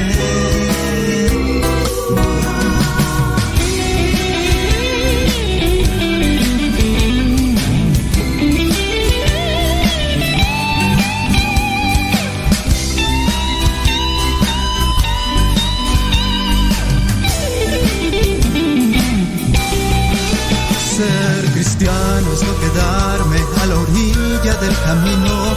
Con tu amor borrar mis miedos de andar comprometido. Vámonos con carnita, vámonos con el evangelio del día de hoy. Sí, pues cómo no se iban a levantar sus chukis. Estaban en el quinto sueño las señoras y los chukis tenían que levantarse ahí porque... Mamá, tengo hambre. Y ahí la señora ahí en el quinto sueño. Por eso caminaban, ¿verdad? Oh, pero yo sí. Quítense, agarre, escondan las cosas porque ya llegó el Chucky. Modesto. Bueno, no me decían modesto. Me decían. Este.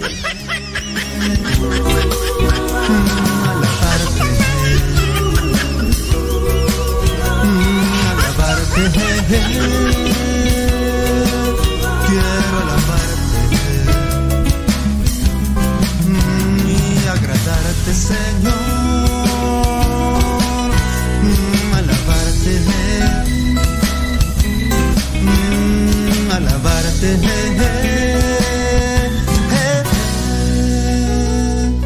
Por siempre, Jesús.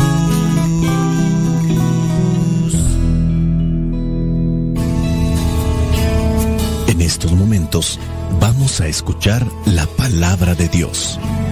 Dispón tu corazón para que el mensaje llegue hasta lo más profundo de tu ser.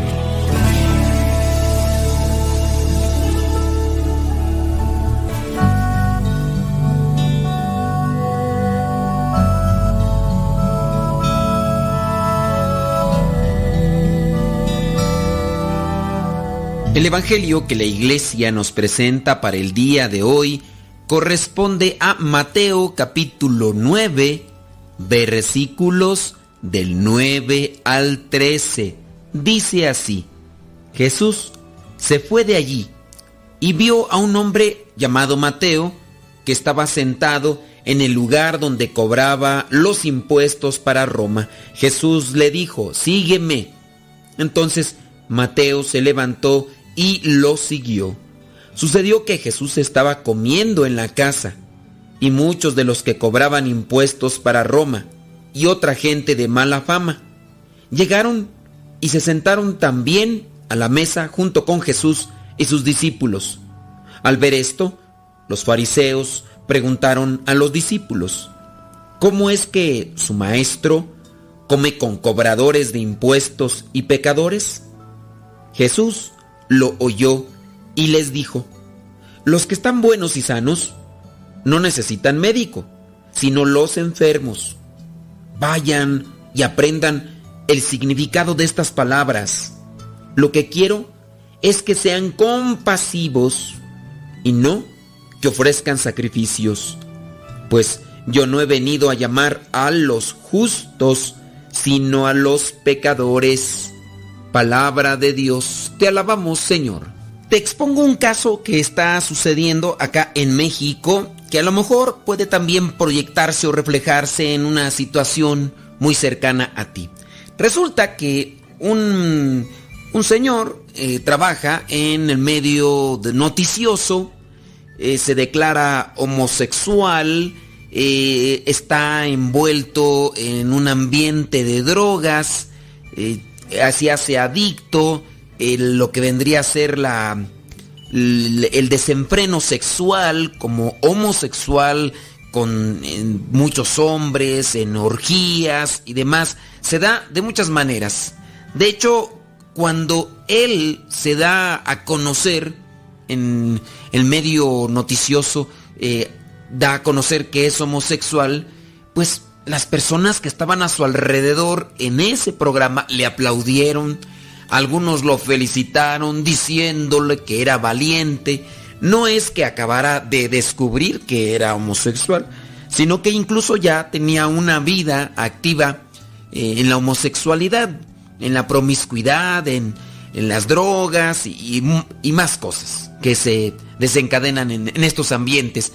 Y él se da a conocer, le aplauden, le felicitan y, de ahí comienza un acompañamiento por parte de muchas personas que, que pues que no sabían que, que, era homosexual. Pasa el tiempo y las adicciones lo llevan a perder su trabajo. Lo despiden, ya simplemente no puede estar bien trabajando porque ya está totalmente devastado por la adicción. Tienen que encerrarlo, pasan eh, los meses, Pasan los años y de un día para otro sale y dice que pues ya eh, se ha recuperado, que está sano de las adicciones, que ya lleva mucho tiempo sin tocar las drogas como tal y viene a revelar algo más. Viene a decir que, eh, se ha, que ha sido sanado por Dios, porque ha tenido un encuentro con Dios y que ha sido sanado no solamente de las adicciones, sino que también ha sido sanado de la homosexualidad. Fíjense, la palabra sanado. Eso bastó para que a partir de esa declaración, aquella gente que lo había felicitado, que había aplaudido su supuesta valentía por decir en televisión abierta que era homosexual, se le dejaron ir eh, agresivamente para insultarlo en las redes sociales. Ese fue el comienzo de este joven que se apartó de, la, de las drogas, de las adicciones y que también se apartó de un ambiente de promiscuidad, de sexualidad desenfrenada. No estamos hablando tanto así de la homosexualidad, aunque dice, Dios le sanó. Y desde ahí los comentarios que tú puedes ver en las redes sociales que él tiene, muchos son para ofenderlo, para burlarse, para atacarlo. Incluso los que no son homosexuales lo atacan fuertemente, lo agreden verbalmente, eh, eh, utilizan todo tipo de expresiones para siempre estar ahí eh, molestándolo. ¿Por, qué esa actitud?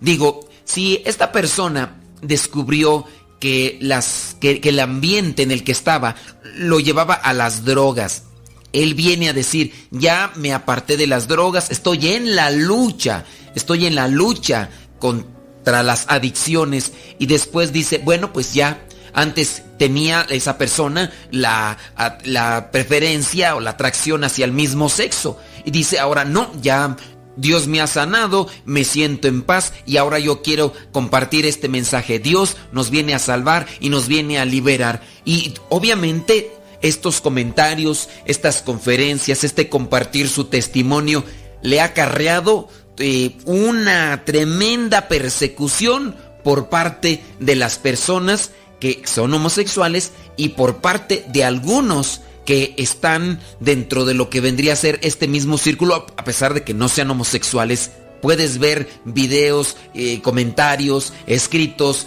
imágenes de todo tipo para humillarlo, porque es un tipo de bullying. Si el Señor cuando salió y dijo eh, que era homosexual, le aplaudieron y lo felicitaron, ahora dice, ¿sabes qué? Ya me recuperé, ya no tengo adicciones de las drogas y, Dios me sanó, ya no siento atracción hacia el mismo sexo.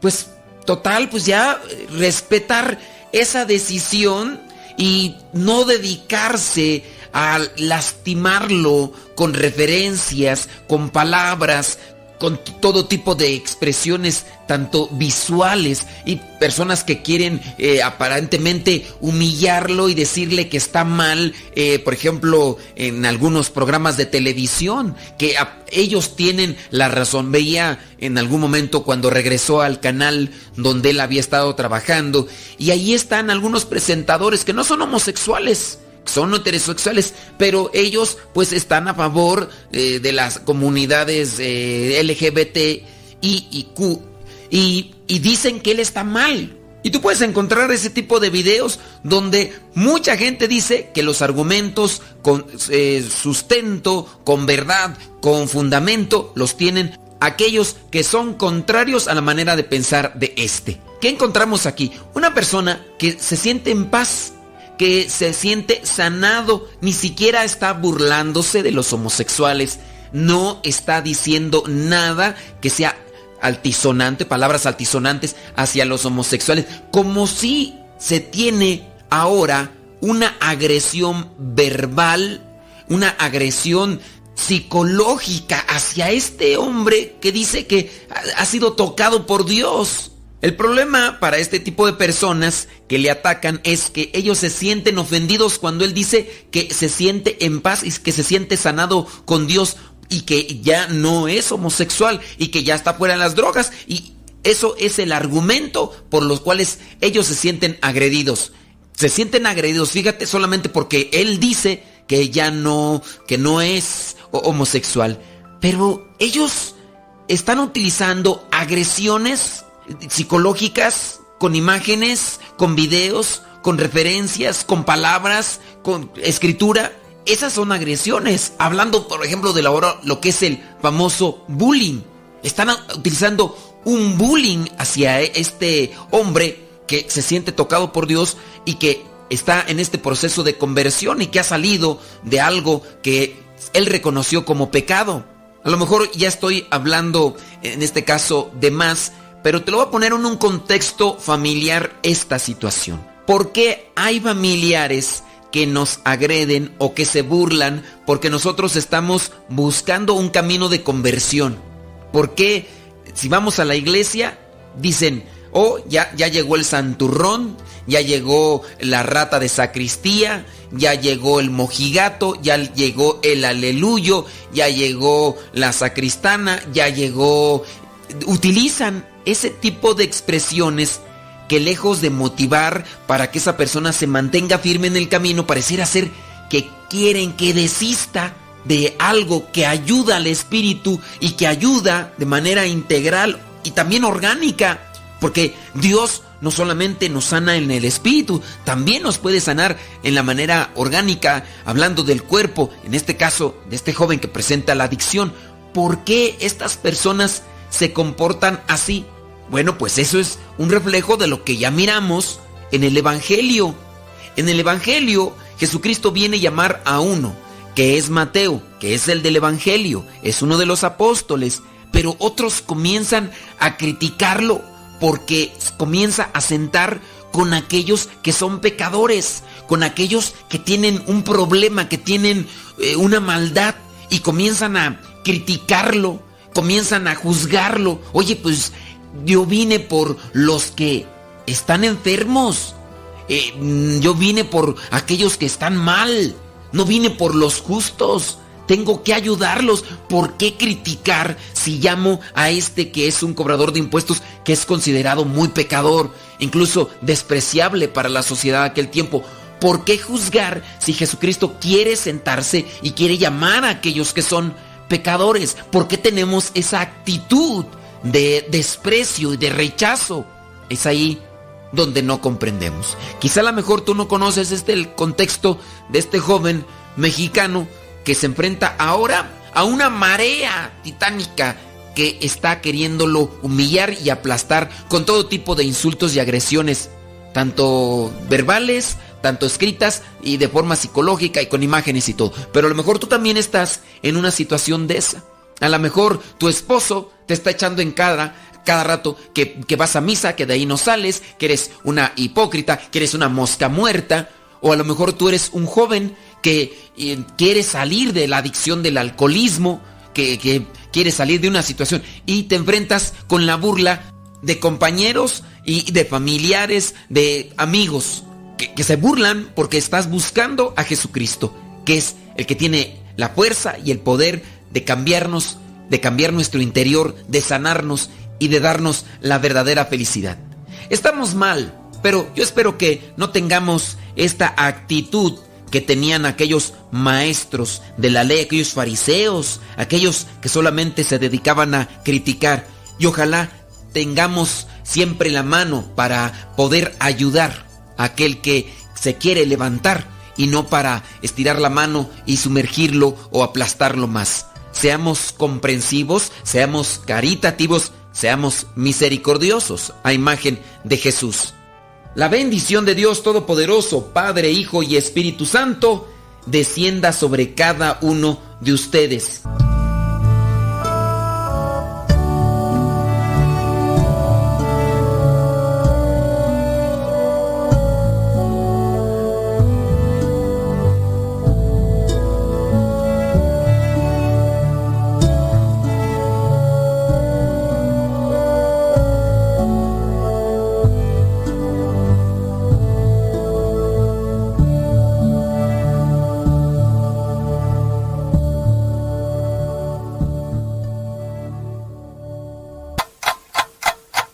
...60 segundos con Dios.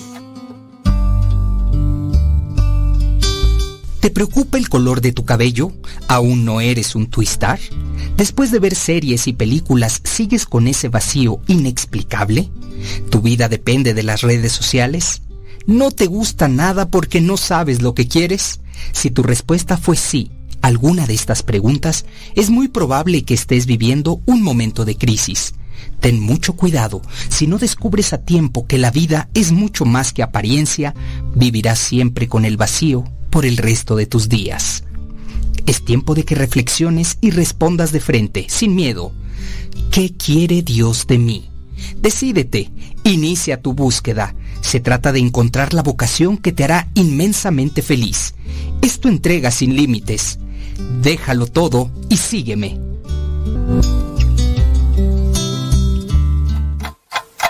60 segundos con Dios.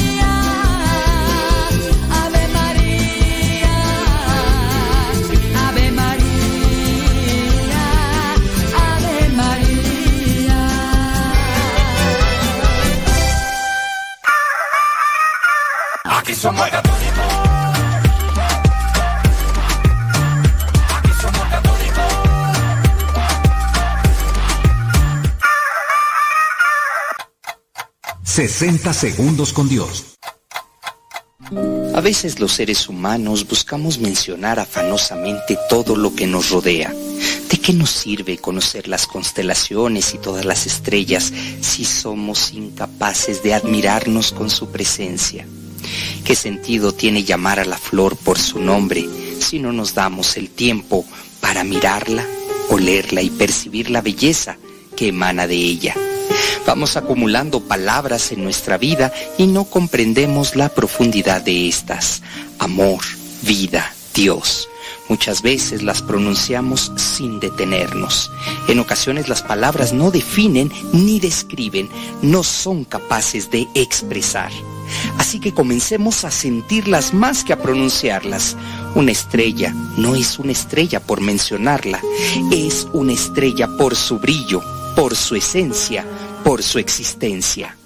60 segundos con Dios.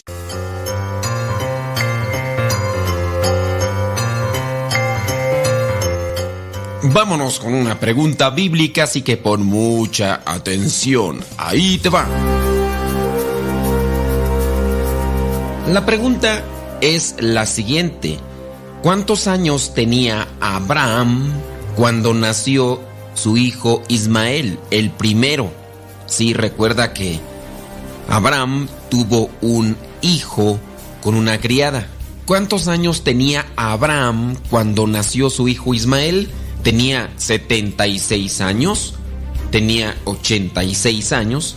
¿O tenía 96 años? ¿Cuántos años tenía Abraham cuando nació su hijo Ismael? ¿76, 86 o 96?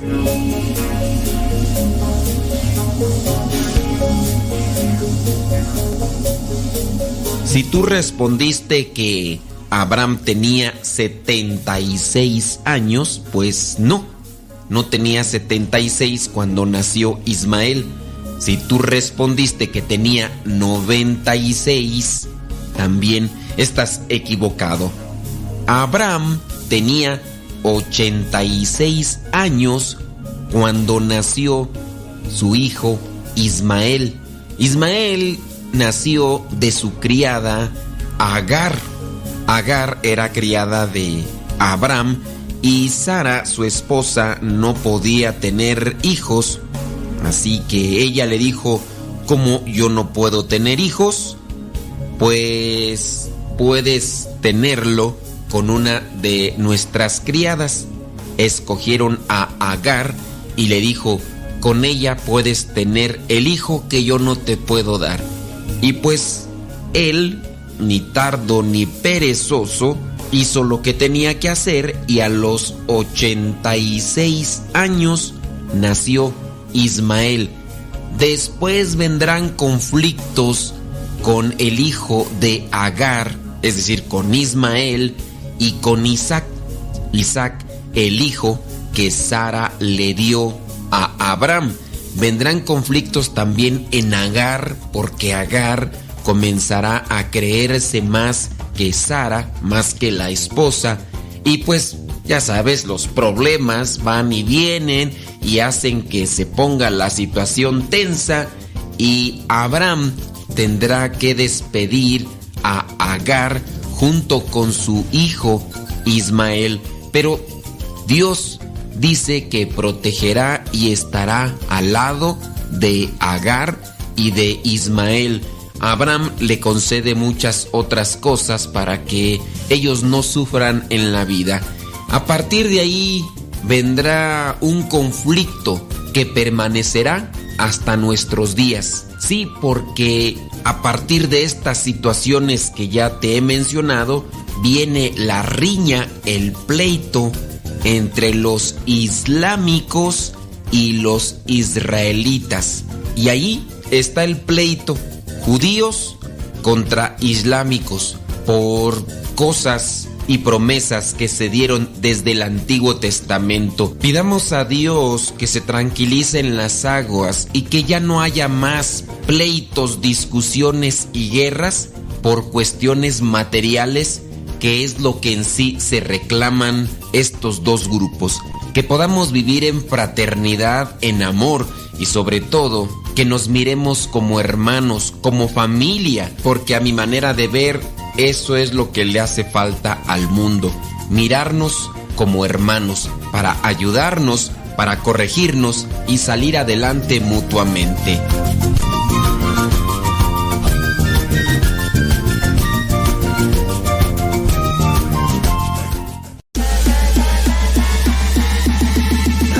Corazones.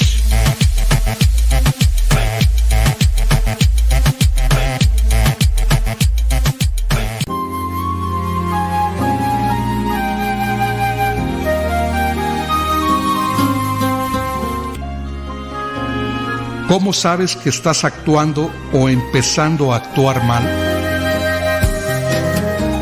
Cuando eres grosero, cuando gritas ofensivamente a otro, cuando eres indiferente con los demás, cuando no eres amable, cuando eres egoísta, cuando no te interesas en los demás, cuando no quieres compartir tus vivencias, cuando solo exiges, cuando no valoras lo bueno que hacen los otros, cuando te consideras superior a otros, cuando andas de mal humor, cuando eres infiel, cuando no participas de la vida de tu familia, cuando no te acercas con buena voluntad a tus semejantes, cuando no agradeces lo que recibes, cuando mientes, cuando no respetas a los demás, cuando te vas alejando de tus amigos, cuando te dañas a ti mismo, cuando dañas a los demás, cuando siempre criticas, cuando no valoras tu persona.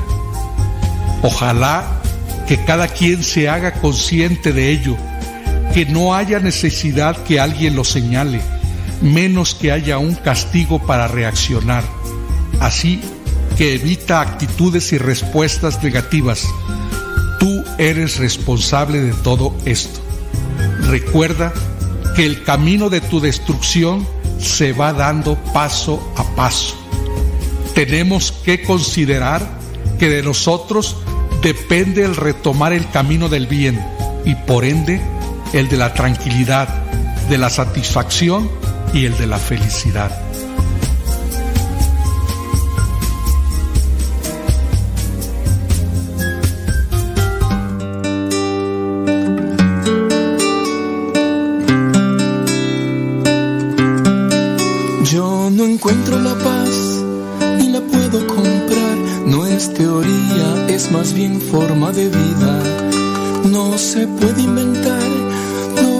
Meta final, paz es vida. Soy un necio quizás por buscar esta paz en cosas terrenales que se esfuman. Mi alma quiere cambiar, quiere serenidad de por vida. Puedo sentir la paz de mi Señor, sanando y llenando de amor. Bendita paz que viene de lo alto para aliviar mi pobre corazón. Bendita paz, no hay nada en este mundo para sanar mi pobre corazón.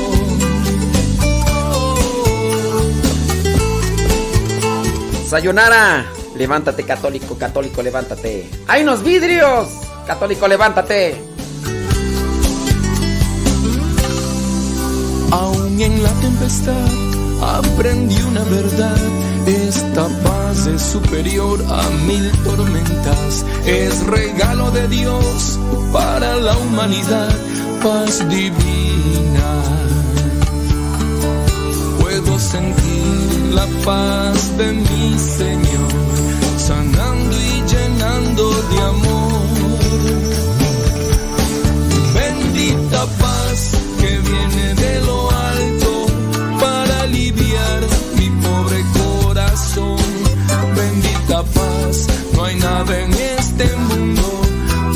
Para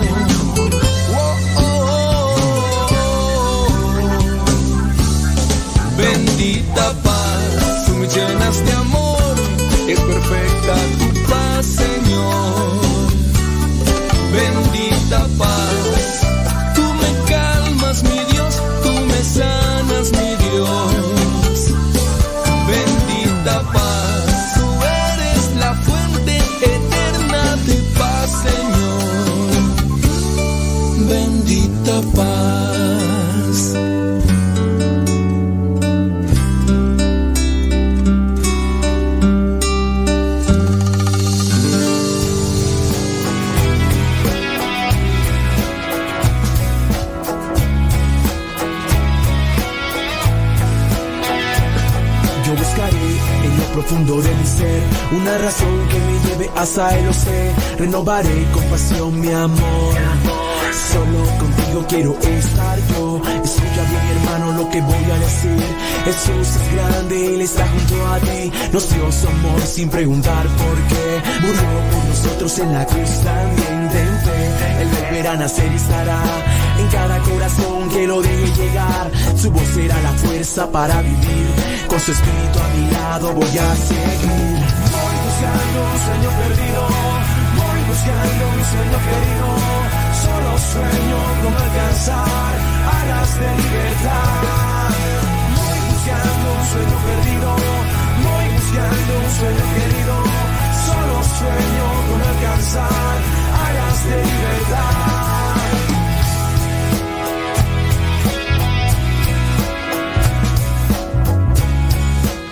Los que estaban en las otras estaciones de radio ya no escucharon la respuesta.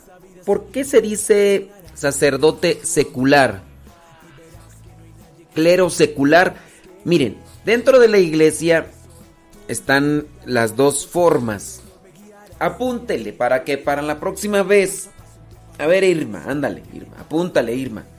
Irma. Apúntale, por favor. Para que la próxima vez. Ahí ya le agarres el asunto. Hay dos formas. Hay dos formas. Sacerdotes. Si me están poniendo atención o no me están poniendo atención. Pónganme atención, por favor. Por favor, pónganme atención. Attention, please. Attention, please. Y...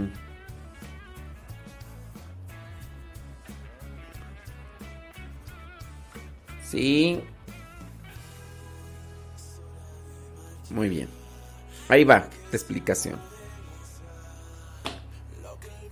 Hay dos cleros en la iglesia. El clero, ¿de dónde viene la palabra clero? Vamos a ver. Em, ¿De dónde viene la palabra clero? Podría ser etimología, ¿verdad? Etimología de clero. Búsquenle así. Cuando quieran saber la definición de una palabra, busquen etimología de la palabra clero. Bueno, si quieren apuntar, les voy a dar chance. Les voy a dar chance para que vayan a, a buscar algo con que apuntar.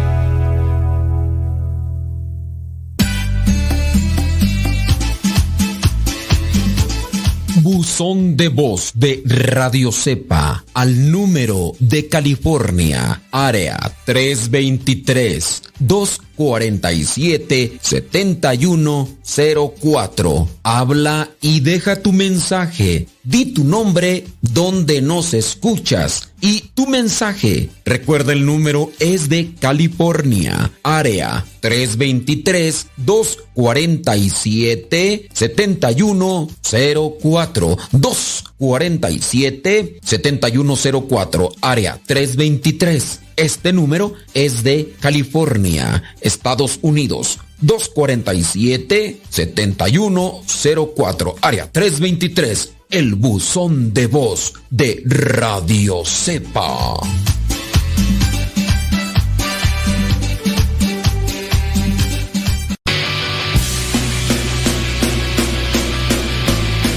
tu palabra y no puedo parar. Lo que me das en ningún lado lo puedo hallar. amor, mi alma respira meditación.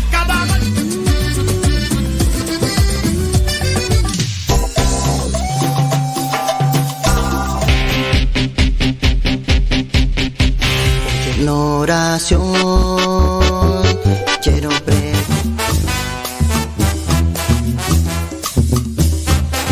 Más géneros en música católica, aquí en radiocepa.com, la estación por internet de los misioneros servidores de la palabra.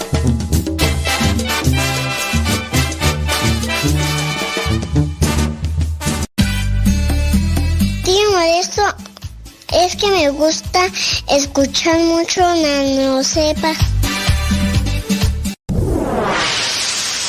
Escuchas Radio Cepa.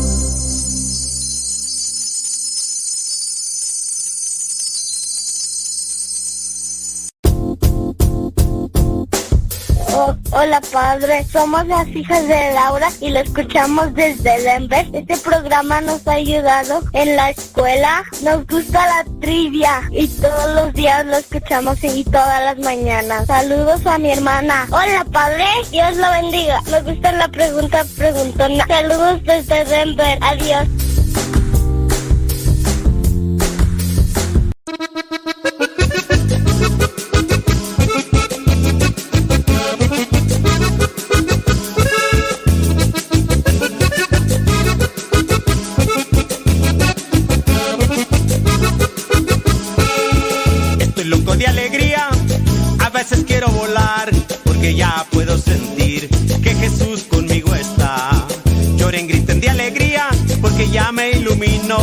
A mi Dios solo le digo cuánto lo quiero yo.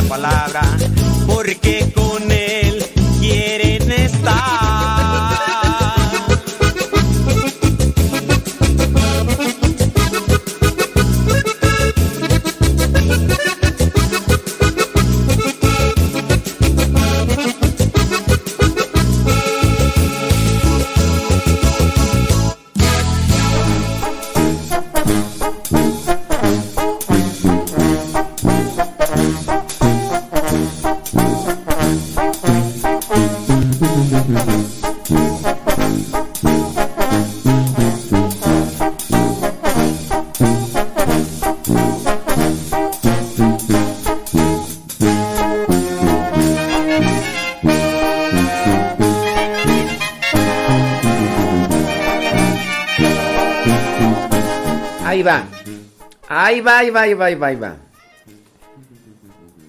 Entonces, clero secular, clero regular, ¿cuáles son las diferencias y por qué se le dice clero secular y por qué se le dice clero regular? Vámonos primero con la palabra clero. La palabra clero refiere a los sacerdotes procede del latín clerus. Esta palabra viene del griego, del griego cleros. Este vocablo en griego designa a cualquier pequeño objeto. Puede ser un fragmento de cerámica, madera, así. Un pequeño objeto clero. En este caso es un objeto que sirve para determinar cierto tipo de cosas. Después mmm, dice, solo más tardíamente, avanzada la Edad Media, clero quedó como un abstracto colectivo que designa a todo el estamento de los cargos eclesiásticos que llevaban aparejado el llamado beneficio eclesiástico. Déjame ver aquí. Con esta acepción cristiana, que la palabra pasa al latín con la forma de clerus. A ver, déjame ver. Es que estoy mirando acá. Clero del griego, lo que se refería como una bolita o fragmento de madera para realizar un sorteo. ¿Cómo se le llama? Una pirinola, ¿no? ¿Sí le llama pirinola? Algo así como la de todos ponen. Pone uno, ponen dos, ponen tres, ¿no? Antes, antes así era. Dice, mm, al llegar el cristianismo, primero a las zonas de Oriente, de habla griega, no, de habla griega, cleros designa a lo que se le llamaría después beneficio eclesiástico, lote de territorio atribuido a una iglesia, sacerdote o monacato de lo que puede extraer emolumentos productos, etc. Y acaba designando también el cargo mismo. Con esa acepción cristiana que la palabra pasa al latín con forma de clerus, que encontramos en expresiones como la de Tertuliano, qui sunt in clero, los que están en posesión de un cargo con derecho a un beneficio, y a partir de clerus se deriva en latín clericus, el beneficiado con un clerus, que da lugar a la palabra gri, eh, clérigo y a los derivados con clerical. Después Isidoro de Sevilla empleaba el plural de clerus, cleri, con el valor de clerigi, clérigos. El vocablo cleros, que en griego designa un trocito roto de algo, se asocia a la raíz del verbo clae, quebrar o romper, cuya raíz vemos en palabras como diaclasa, iconoclasta, ok, muy bien. Mira. En términos así más sencillos y comprensibles, la palabra clero viene del latín clerus y esta viene del griego también. En su origen, en su origen designa un pequeño objeto o bolita, ya sea un fragmento de cerámica o madera o lo que fuera, para efectuar un sorteo. En su origen, eso era. Así como esta. Un, dado. Un dado. A ver, vamos a ver cuánto avanzas. Dependiendo lo, dependiendo lo que caiga en el dado. lanzas el dado. Cayeron dos o tres. Avanzas nada más dos o tres. Está lo que le llaman pirinola. Esta pirinola que tiene diferentes lados.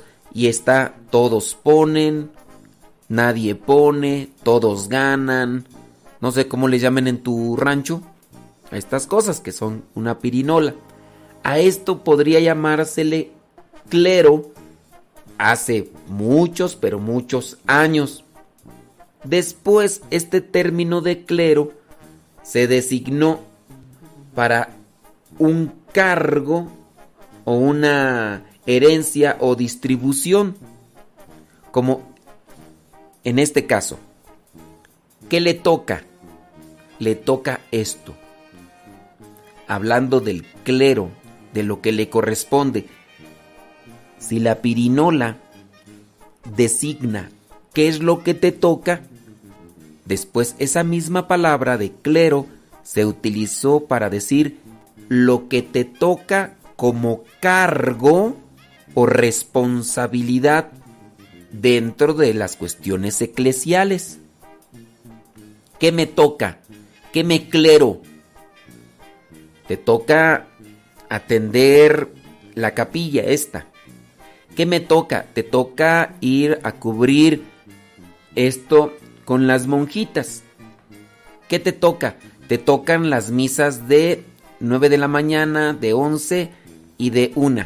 Muy bien.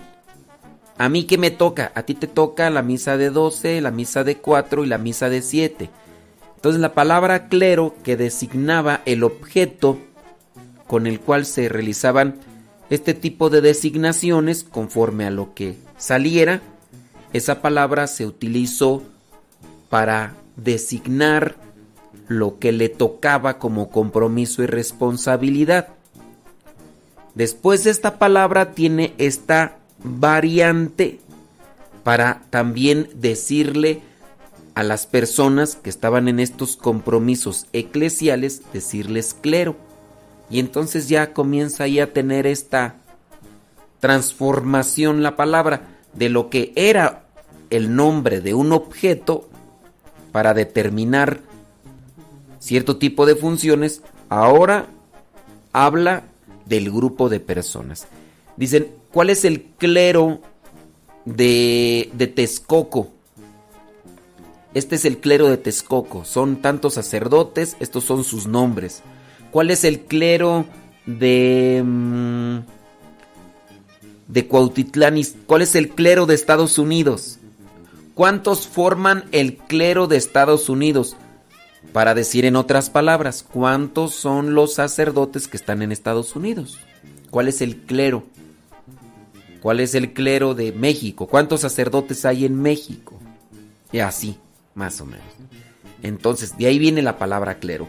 Ahora, viene la división. Hay clero regular y clero secular. El clero regular es el grupo de sacerdotes que viven bajo una regla o un reglamento. De ahí viene religioso. La palabra religioso dentro de los sacerdotes o de las comunidades, este es un religioso.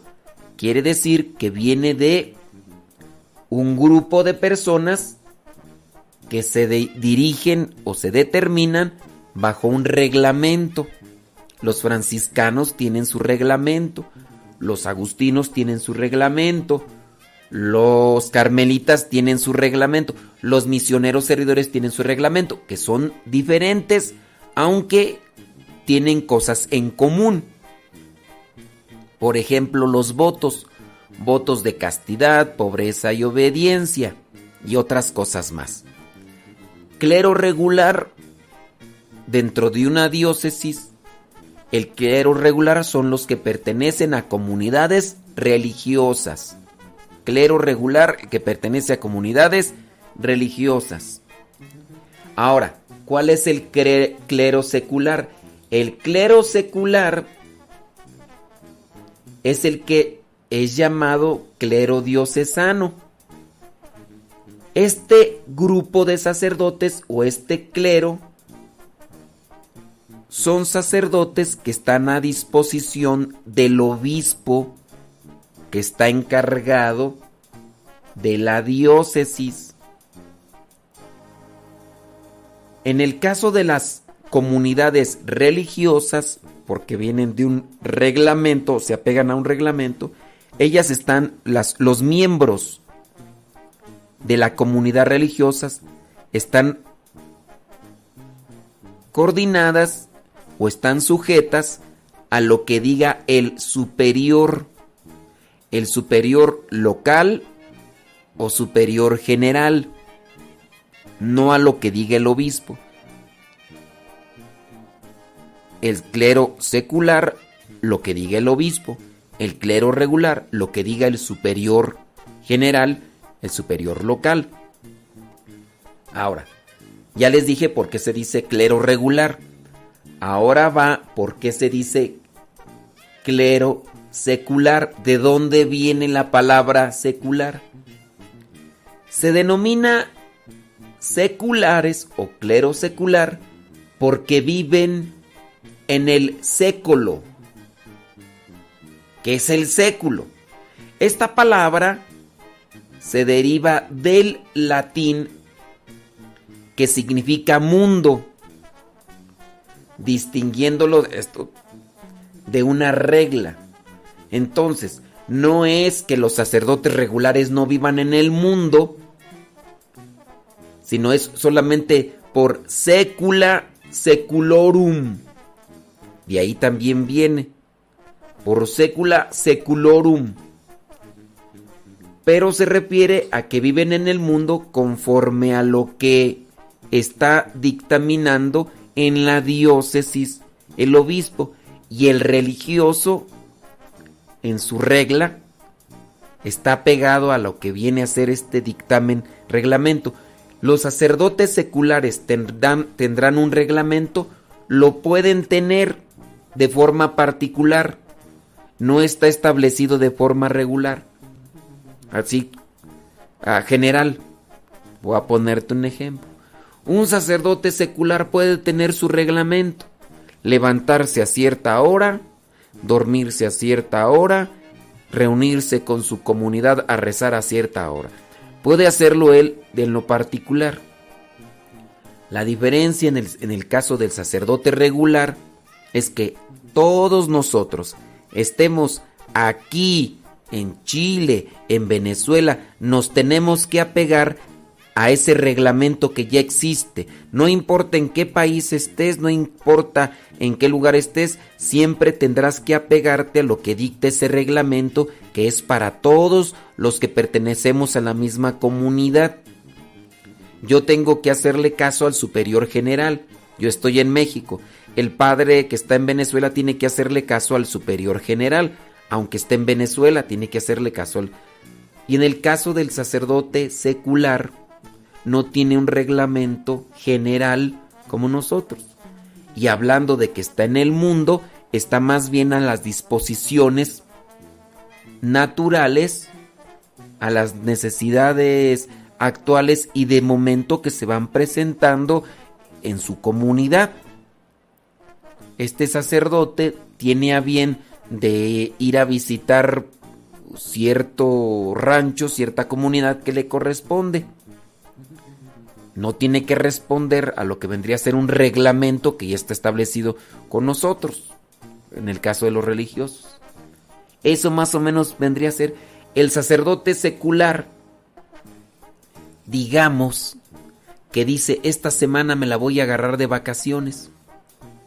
El sacerdote secular la puede agarrar, porque él está en el mundo, digamos que él se acomoda o se condiciona conforme a las cosas del mundo.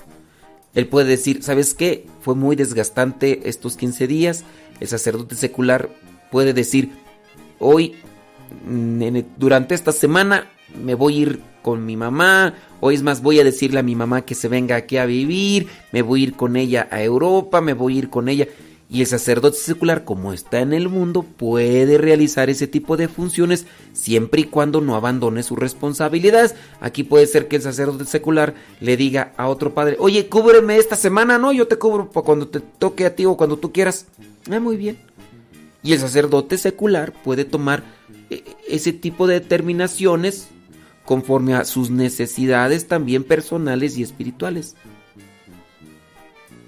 Tal es el caso del sacerdote regular o del sacerdote religioso. No. Yo no puedo decir, ¿sabes qué? Esta semana me la voy a agarrar. No. ¿Por qué? Porque yo dependo de mi superior. Y si yo, por ejemplo, no trabajo, va a llegar mi superior y me va a decir, ¿por qué no estás trabajando? No le puedo decir, porque no quiero. Me voy a agarrar esta semana. No, chiquitito. Tienes que responder, así aquí no es nada de que tú quieras. Viene mi superior general y me dice, Modesto Lule Zavala, vas a dejar la radio porque ya estás diciendo pura babosada. Y te me vas a ir a una parroquia, a la Conchinchina. Padre, pero yo no quiero. Usted es religioso y tiene que obedecer. Y me tendría que ir porque soy religioso.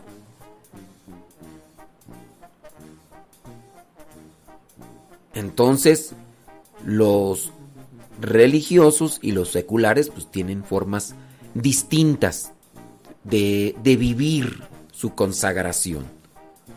Los religiosos tenemos un reglamento. En el reglamento implica los votos religiosos y también in- indica diferentes actividades en las cuales tenemos que estar todos en común. Y el sacerdote secular no. Sí tiene que trabajar en comunión con el obispo, pero puede, puede determinar cierto tipo de cosas que... A ver. Entonces, si tienen preguntas y dudas, nomás no me digan que vuelva a repetir todo desde un inicio. Las hacen. ¿No? Ahí le dejamos.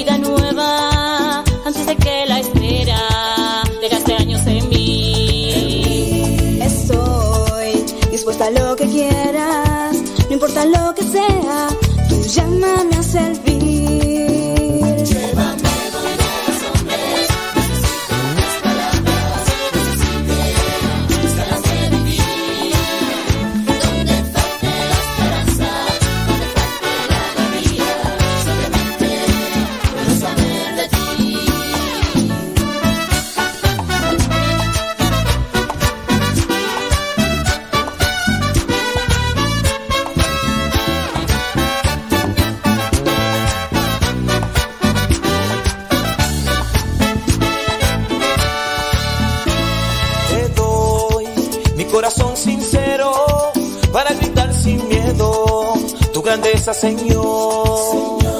Tendré mis manos sin cansancio, tu historia entre mis labios y fuerza en la oración.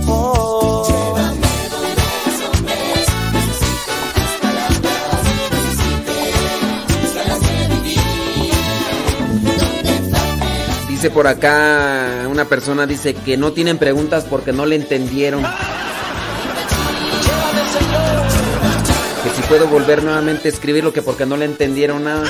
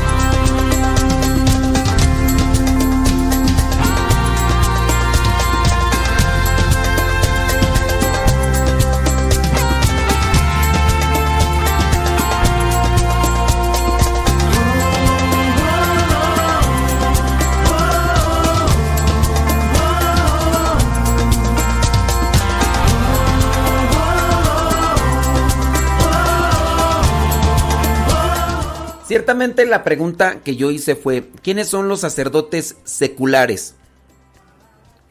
Los sacerdotes seculares son los que dependen del obispo. Esa es la respuesta. ¿Quiénes son los sacerdotes seculares? Los que dependen directamente del obispo. Los sacerdotes regulares, los que dependen directamente de su superior general y que son religiosos. ¿Quiénes son los sacerdotes regulares? Los que son religiosos y dependen directamente de su superior general. ¿Quiénes son los sacerdotes seculares? Los sacerdotes que dependen directamente de el obispo donde ellos están. ¿Por qué se les dice sacerdotes seculares? Seculares significa que son, que son sacerdotes en el mundo. Eso significa secular. Que están en el mundo. No quiere decir que los otros no estén, pero es una definición para distinguirlos de los sacerdotes regulares porque tienen un reglamento. Solamente son distinciones, no son clasificaciones para decir, es que entonces los otros sacerdotes no están en el mundo. Sí, sí están, pero es una definición para distinguir, no para definir. Que eso es lo que a veces no se entiende, ¿verdad? Las definiciones es una definición distintiva, no define. Es que, este, es que entonces que los, es que los demás no están en el mundo, los demás están yo creo que en el espacio, quién sabe dónde. Es definición solamente, no distinción. No, no, es una distinción, no definición. Ya me, ya me revolví. Entonces, con que ustedes hubieran puesto, ¿quiénes son los sacerdotes seculares? Los que dependen directamente del obispo.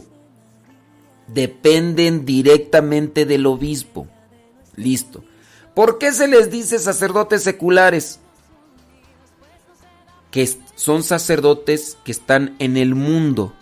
La palabra secular significa eso. En el mundo, son sacerdotes en el mundo como una definición no, como, un- no como una... Ya me revolví. Ya me. Como una distinción. No, ya me revolví. Es definición o distinción. Para distinguirlos de los regulares. Una distinción. No definición de dónde están. Está, está definido que este está aquí y los otros no están. Es una distinción para distinguirlos de los sacerdotes regulares que tienen una regla. Ahí. Bueno, de todas maneras me van a hacer caso.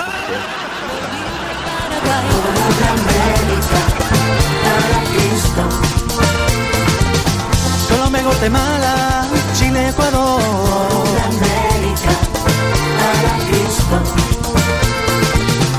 Cuba, Uruguay, Estados Unidos y Venezuela. No, tu apreciación está mala. Dice que los sacerdotes seculares están en convivencia diaria con el mundo. Es que no es definición de para definir su, su actuar.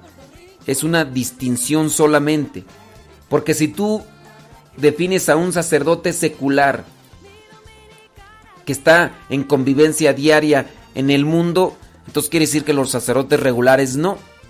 Entonces quiere decir que yo no estoy en convivencia diaria con el mundo porque yo vivo en Marte, en Júpiter o... Entonces es una distinción solamente. Sacerdotes seculares, sacerdotes que están en el mundo, pero como distinción, no como una definición de definir el, el lugar. Una distinción solamente es, eso es lo que significa en el mundo, ¿ok? Porque si tú ya le agregas las otras cosas que están en convivencia diaria con el mundo, que viven y que respiran, comen y van al baño y todo eso.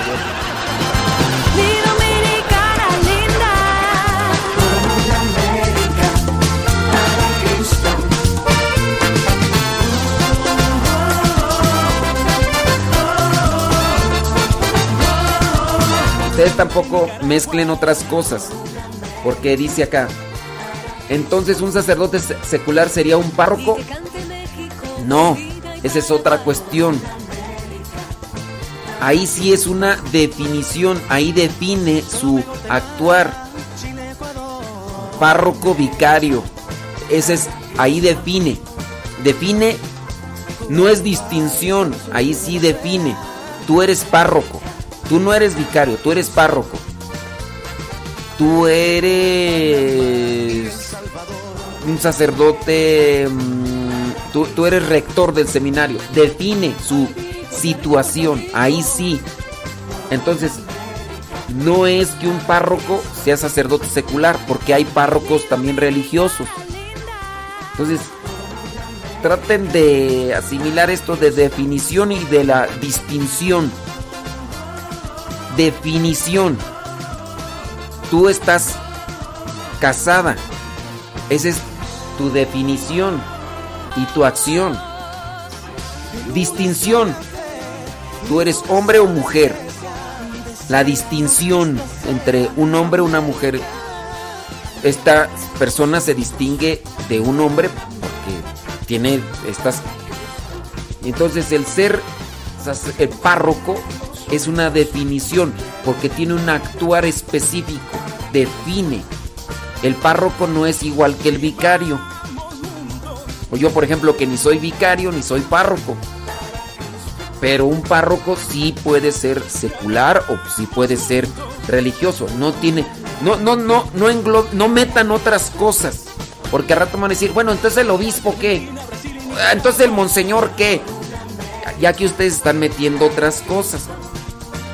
Hay obispos religiosos, hay obispos seculares, hay monseñores religiosos, hay monseñores seculares. No traten de meter otras cosas, traten de tener una distinción y separación de las cosas para que no, no revuelvan, pues. Pero entonces, ¿qué? Un, un- un- un diácono. El diácono permanente o transitorio. ¡Ay, ya! ¡Ya a mí me revolvió! Ya, mejor me voy a escuchar allá.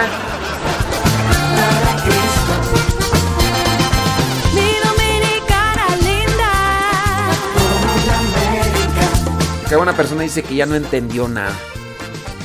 Que ya mejor se va a ir allá a escuchar música en YouTube. Está bien, ándale, que Dios te bendiga.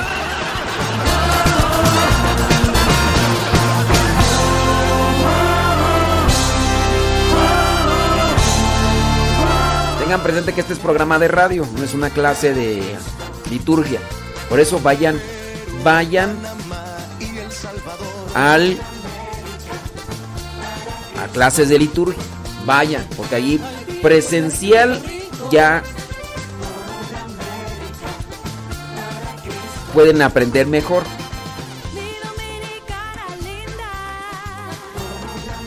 Dice, un párroco no puede ser religioso. ¿Que no? ¿Quién te dijo que no puede ser un párroco religioso? Ya les, di, ya les dije, un párroco es la definición y puede ser un religioso o puede ser un sacerdote secular. No revuelvan.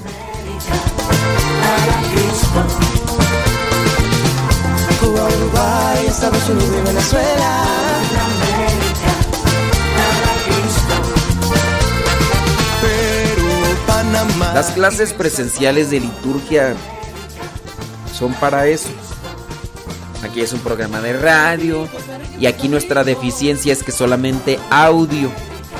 Algunos captan mejor cuando ven las cosas. Entonces,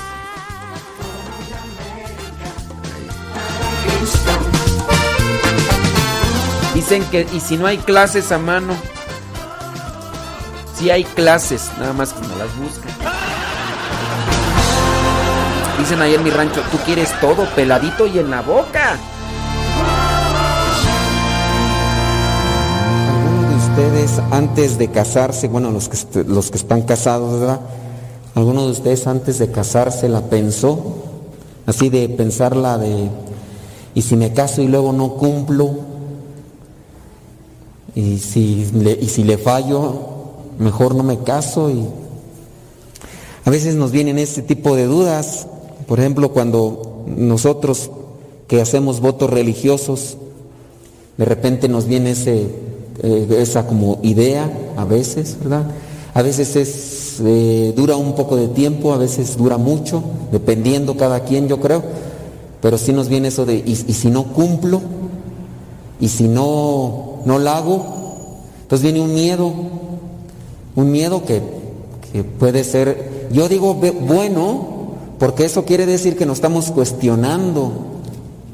Cuando no hay cuestionamiento de si eh, tengo que a- hacerme más fuerte, pues entonces, pero sí, igual cuando uno va a presentar un examen, híjole, a ver si no repruebo y, y si repruebo, viene el temor, ¿no? Entonces, eso me tiene que impulsar a estudiar más, a prepararme. En las cosas también de la vida, pues uno tiene que buscar siempre el esfuerzo, la lucha, el, sobresalir para hacer las cosas bien.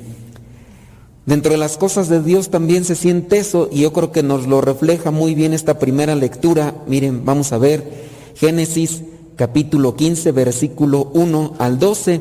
Encontramos esta alianza de Dios con Abraham.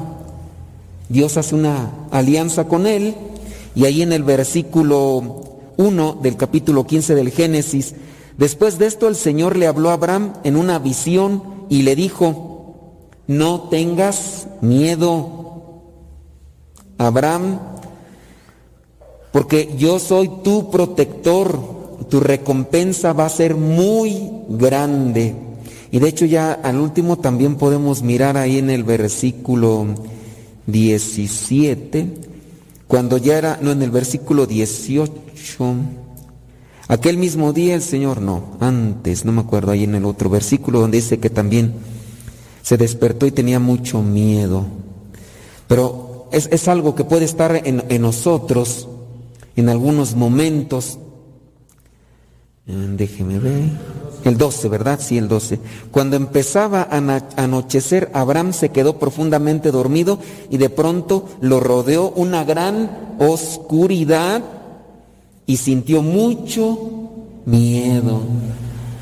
Eh, el padre Pío tiene una frase por ahí de que dice que el miedo lo infunde el diablo. El miedo lo infunde el diablo para dudar. Y el miedo pues nos hace reducir fuerzas, reducir entrega, eh, incluso hasta nos, el miedo nos hace perder también la esperanza. Por eso hay que tener mucho cuidado con los miedos. Incluso hasta cuando nosotros eh, a veces sentimos ese miedo eh, en las noches, el miedo a que nos lleva a la desesperación, a la incertidumbre. Cuando una persona, por ejemplo, se pone a manejar y va con miedo, va insegura y la persona está muy propensa a causar algún accidente porque la domina el miedo, no, no tiene control de sus movimientos, de sus sentidos plenamente. Y, ese miedo entonces es campo fértil para el demonio, el miedo. Entonces por eso hay que tener también ese cuidado de, de qué tienes miedo. Tienes miedo de que la economía que a lo mejor tienes no te dure por mucho tiempo. Tienes miedo de que esta enfermedad que a lo mejor eh, nos está acorralando nos llegue. ¿Y qué tal si me llega? ¿Y qué tal si me muero? ¿Y quién no puede tener, por ejemplo, miedo de ustedes que a lo mejor les está afectando una enfermedad y viene el miedo de, y, si me muero, y mis hijos, y quién los va a atender, y, a mi esposo, y, y nos domina, y, y eso nos impide entregarnos. Entonces el miedo es algo que, que es latente en nuestras vidas, pero en nosotros debe de estar un esfuerzo por trabajar y que no sea algo que, que nos obsesione, que nos domine, que nos controle, porque el controlarnos es desaprovechar el momento, la vida y, y las circunstancias que Dios mismo nos da. Cuando Dios le promete muchas cosas a Abraham, eh, Abraham en el versículo 2 dice, Señor y Dios, ¿de qué me sirve que me des recompensa si tú bien sabes que no tengo hijos? Esa es su preocupación. Pues está rodeado de muchas cosas materiales, pero no tengo lo que podría ser para mí mi felicidad, un hijo. Dice, como no me has dado ningún hijo, el heredero de todo lo que tengo va a ser Eliezer de Damasco, uno de mis criados. Y bien sabemos que ya después Dios le da un hijo a Abraham. ¿Cómo se llamó el hijo de Abraham? Órale, a ver, de ti Marín de Dopingüeya, que hay tutti frutti. ¿Cómo se llamó? ¿O cómo se llama? ¿Cómo se llamó o cómo se llama? ¿Cómo es, cómo es correcto decir? ¿Se llamó o se llama? Se llama, ¿no? ¿O se llamó? A ver, échenle coco, es gratis. ¿Se llamó o se llama? Hay división. A ver, levante la mano quien diga que se dice se llamó. ¿Ok? Levante la mano quien diga que se diga se llama. Y los que no la levantan, ¿qué? Mejor no opinan. No, échenle coco. Fíjense que yo también estaba, ese rato ya les hice yo un comentario de esos cuestionamientos que de repente me llegan a mí. Y me viene un cuestionamiento. Dije, a ver, yo digo, cuando muere alguien, mi abuelito se llamaba Romualdo. Y entonces un día me puse a echarle coco. Dije, ¿se llamaba o se llama? Me puse a pensar, cuando yo pido por él en la misa, pido en presente o en pasado. En presente. Pido por mi abuelito Romualdo. Entonces se llama. Se llamaba es algo que ya no existe. Pasado perfecto. ¿Si fueron a la primaria? Pasado perfecto, se llamaba, o sea, ya no existe. Pero si yo estoy pidiendo por él, entonces se llama. Entonces, es son de mis filosofías que de vez en cuando me echo ahí. Un santo, mañana vamos a recordar a Juan, mañana recordamos a San Juan Bautista, entonces no se llamaba. Los que mueren, mueren, pero se siguen llamando. Si están en el purgatorio, vamos a seguir pidiendo por ellos. Se llaman. Entonces, ¿por qué empezó todo esto? No sé, ya. ah, por el hijo de Abraham, sí es cierto, ¿verdad? Es que me enredo de una cosa. Entonces, Dios le dio un hijo a Abraham que se llamó Isaac. Acuérdense, Isaac. No le dio muchos hijos, le dio uno solo. Y pero le promete una descendencia como las estrellas. ¿Ves las estrellas? Así van a ser tus hijos, esa cantidad. El miedo, eh, acuérdense que Dios le pidió algo a Abraham. Le pidió dejar el lugar donde estaba y trasladarse y hacer otras cosas. Pe- Pero hay un miedo que nos domina. Y, y si hago esto y si después Dios no me lo da, y si hago esto y después no cumplo, entonces cuidemos que los sentimientos no sean los que nos dominen y nos controlen. Si nosotros creemos en Dios, creamos también en sus promesas. Si Dios dice en su palabra que si yo hago las cosas bien, Él me va a bendecir, hay que creer, no hay que dudar, no hay que tener miedo y hay que esforzarnos. Aunque la duda o el miedo podría por ahí aparecerse, pero yo voy a hacer las cosas en nombre de Dios. Si Dios me está poniendo esto es porque Dios lo quiere y Él me va a dar los medios. Yo no sé cómo va a ser, ¿verdad? Pero Dios lo va a hacer. Y, y adelante. Hay muchas personas que son muy confiadas en Dios. Miren, ustedes son testigos, nada más que algunos no quieren ver. Ustedes son testigos de las obras que Dios hace. Hace algunos años no, no habían estos salones, no había esta capilla, y ahora ya tienen, allá está ya un, ya el día de hoy vinieron algunos trabajadores, eh, gente dispuesta, vinieron a echar el colao. Ya está, tienen ya está un lugar para locos. Al rato ya los van a atender, ya, eh, que, que- estoy mal, ahí vienen con la psicóloga Gaby, ándale psicóloga Gaby, ya, ya se me botaron las neuronas, ya, no, este ya no tiene remedio, póngale camisa de fuerza. Ya, ¿no? Oigan, ustedes conocen otros, otros templos, otras parroquias donde han estado haciendo kermeses por años, pidiendo dinero por años, y hay un cuartito sin aplanar y tantas cosas. Y aquí no es que venga la multitud de gente, aquí ¿dónde está la multitud? Y tampoco no es que vengan aquí los ricos de los ricos. ¿O sí? ¿O vienen disfrazados para que no los roben? No creo, pues en la cara se les nota, no. Son gente sencilla, humilde, trabajadora, que va al día. Y miren, bendito Dios, tienen salones, nomás porque no quieren venir ustedes a los cursos bíblicos, pero ahí están los cursos bíblicos. Tienen una capilla todo, la- todo el día y toda la noche para venir a, a hacer adoración. Ya van a tener un centro donde van a estar algunos psicólogos ahí ofreciendo asistencia gratuita. Dios bendice, nomás hay que hacer las cosas bien y Dios da. Y eso ustedes lo deben de tener como referencia para sus familias. Pórtate bien, cumple con la palabra y Dios te va a bendecir. ¿Qué, necesitas en tu casa? Pero pide algo bueno, no vayas a empezar a, allí, pues, ay Señor, que, que el día de mañana ahí amanezca un fajo de billetes ahí, no me voy a trabajar aquí, me voy a quedar mirando televisión todo el día. No, pues también trabájele, esfuércese y haga las cosas bien y Dios bendice. Aquí tenemos estos signos que digo, no los ve quien no los quiere ver, pero yo veo esto, digo, esta es obra de, de Dios que se manifiesta en ustedes, que granito a granito, y miren,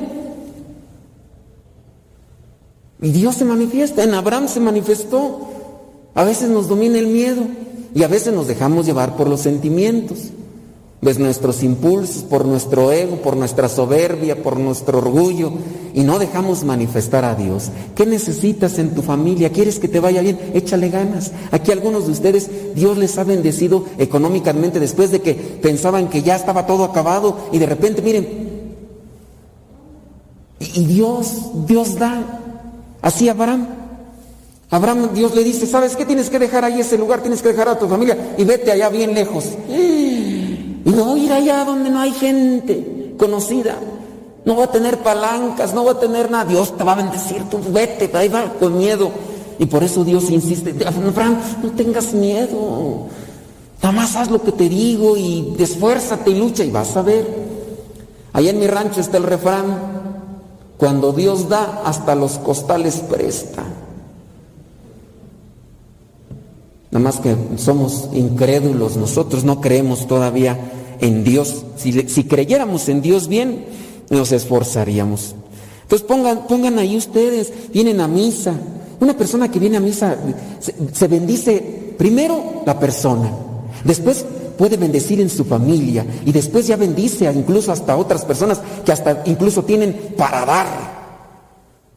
Ya, ya, ya, ya ellos tienen lo que querían y todo porque incluso han equilibrado, moldeado bien las cosas y ahora tienen hasta para dar, aportan algo.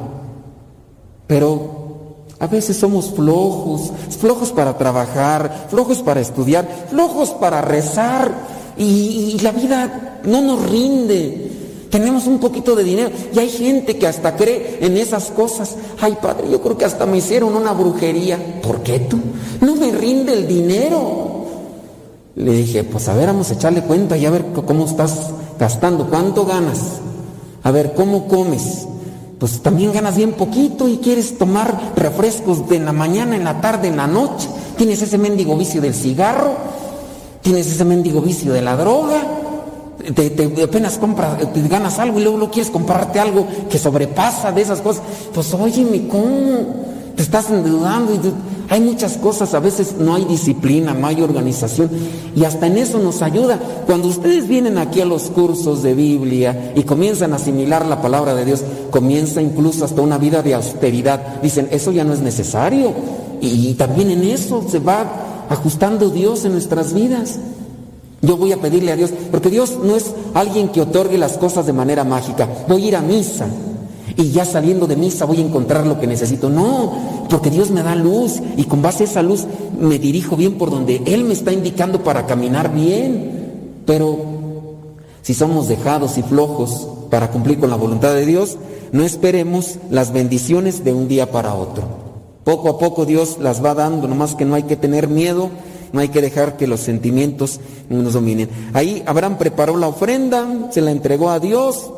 Versículo 17, cuando ya era de noche y todo estaba oscuro, apareció un horno que echaba humo y una antorcha encendida que pasaba por en medio de los animales partidos. Aquel mismo día el Señor hizo una alianza con Abraham y dijo, esta tierra se la daré a tus descendientes desde el río de Egipto y además.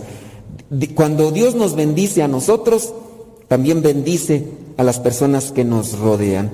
Siempre y cuando nosotros seamos fieles cumplidores de la palabra. Y yo creo que en eso también podemos eh, anclarlo con el Evangelio. Vamos al Evangelio, Mateo 7 del 15 al 20. Nosotros somos buenos por naturaleza. Somos buenos por naturaleza porque somos hijos de Dios. Y si somos hijos de Dios, entonces somos buenos por naturaleza. El problema está cuando nosotros nos corrompemos dependiendo en los ambientes donde andamos. Dicen allá en mi rancho, el que con lobos se junta, aullar se enseña. Entonces también a nosotros nos hace falta mirar en qué circunstancias andamos caminando. Porque nosotros somos buenos por naturaleza, pero de repente me junto con alguien que no es bueno y me lleva por esos caminos de corrupción, de injusticia. Y aquí en este caso dice, por ejemplo, en el versículo, déjenme ver, el 16, ustedes los pueden reconocer por sus acciones, pues no se cosechan uvas de los espinos, ni higos de los cardos. Así todo árbol bueno da fruto bueno, pero el árbol malo da fruto malo. Quizá a lo mejor nosotros no damos ese tipo de frutos contrarios, pero a lo mejor somos de ese tipo de árboles que a veces no damos fruto o que damos frutos ácidos o amargos. Aquí, por ejemplo, a un lado tenemos una que le llaman una mora, moras blancas, y yo las pruebo desabridas, desabridas, desabridas. ¿Qué hace? ¿Qué hará falta? Hay que preguntarle a un, ingen un ingeniero que nos ayude a ver si se puede. A lo mejor va a decir la tierra no, no propicia para... Y, y, las moras pequeñitas y blanquitas y desabridas, desabridas. He estado en otros lugares donde agarro unas moras de otros colores, rojas, más dulces. Yo no sé si serán las blancas que son desabridas, pero otras moras dulces, sabrosas. Y así tenemos también hay un árbol, un pequeñito árbol de manzana, que manzanas demasiado ácidas te escaldan cuando las, las muerdes. Eh, a veces, quizá a lo mejor no es que demos otros frutos contrarios, pero lo que damos es, es desabrido y hace falta cultivarnos. ¿Por qué? Porque no nos enfocamos a hacer lo que nos toca. Dice, por ejemplo, en el versículo 15, cuídense de esos mentirosos que pretenden hablar de parte de Dios. Vienen ustedes disfrazados de ovejas, pero por dentro son lobos feroces. Pues a veces nosotros somos hipócritas porque venimos a la iglesia con cara de mustios, caras de mojigatos, caras de ratones de sacristía. Pues nada más mientras estamos aquí adentro del templo y ya saliendo volvemos a nuestros quehaceres ordinarios que son totalmente contrarios a las cuestiones cristianas. Quien incluso no puede venir estando casado aquí, viene con la esposa muy, muy ojos de huevo blanco, huevo cocido, así muy acá, ¿verdad? Y a lo mejor hasta para que diga la esposa, para que no sospeche, para que no sospeche. Y, es el que se esconde allá para revisar su celular porque le está mandando mensajes allá a quién sabe quién. O es el que por ahí tiene su media naranja, media toronja, quién sabe qué, media papaya.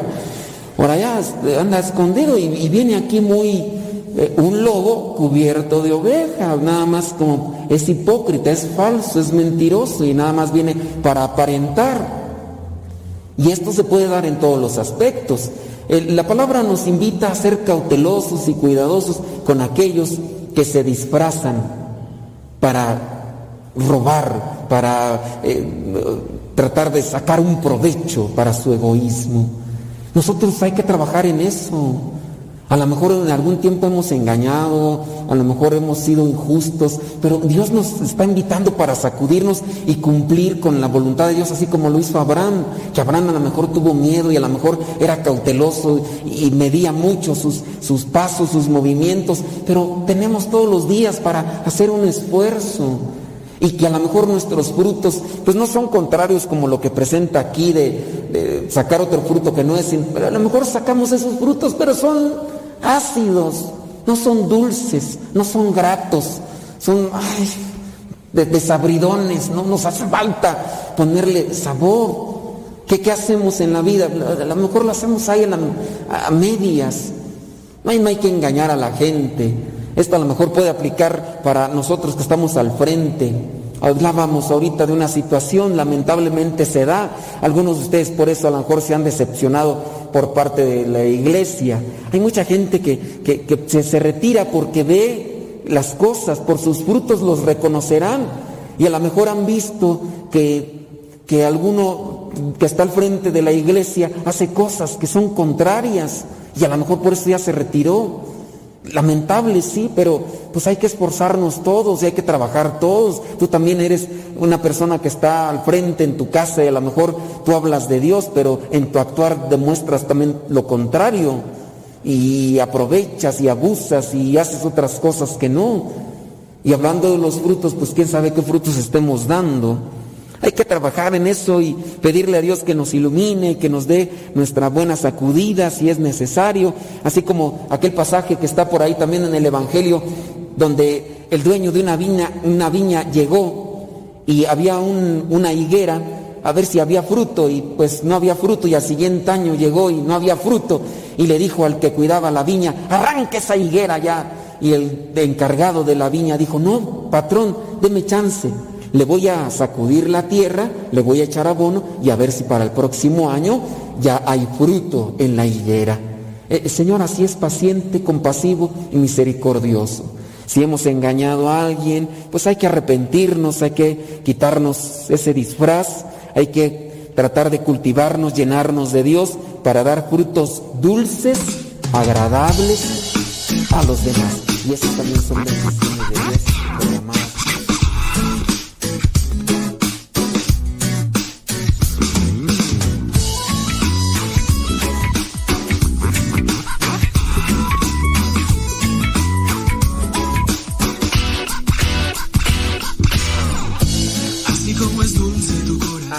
Pues, pues ya, ya se acabó, ya se acabó, ya se acabó. Ese ratito me decían que, que les dijera sobre los cursos de liturgia, sobre los cursos... El, el hermano Cristian es maestro en teología para laicos. La cuestión está en que cuando se ofrecen todas estas cuestiones de cursos y demás, eh, le damos prioridad a, a otras cosas, ¿no? Y y hay veces que o no nos detenemos a escuchar lo que contiene un curso de teología o curso de, de liturgia. Y pues estamos más interesados en el concierto de los Bookies. Concierto del Maná o otras cosas y... Y pues no. Cristian, Cristian dice, vénganse la teología para laicos. A la teología para laicos de repente se inscriben 30 personas. Y a la mitad del curso ya nada más están 10. Y finalizan dos. ¿Verdad, Cristian? Cristian. Ya mero termina su misión Cristian aquí. Ya mero termina Cristian su misión. Sí, también Chema. Sí, allá en Estados Unidos hay todavía más cursos de liturgia porque allá... Y dicen que allá no hay. Es como decir, este, acá en Estados Unidos no venden comida chatarra. No, ve- no venden comida no nutritiva. Amor, eres amor, amor, eres tú.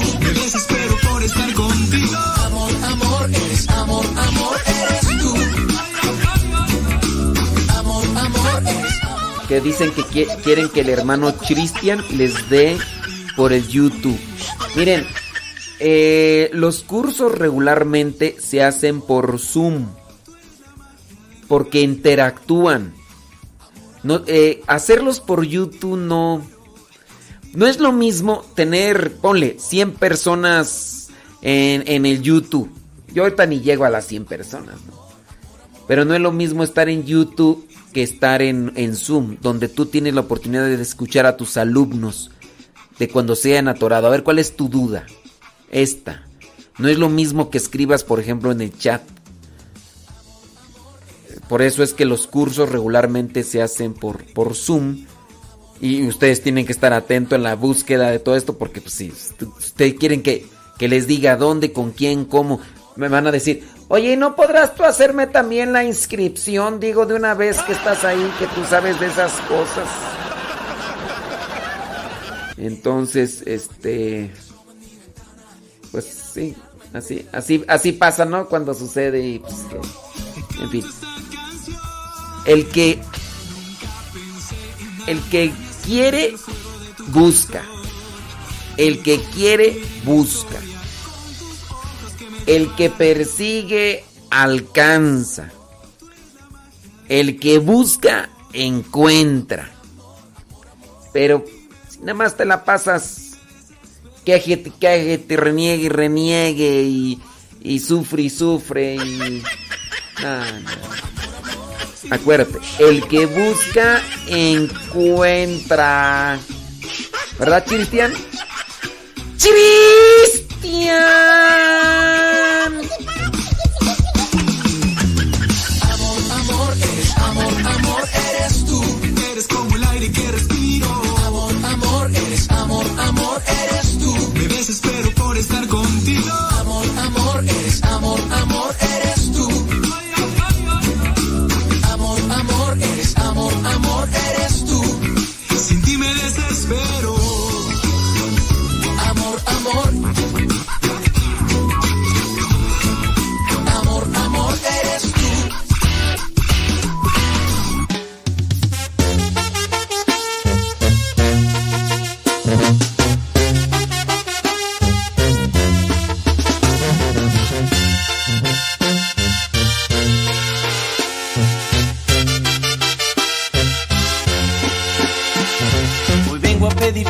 Señor, lo que alegra mi corazón.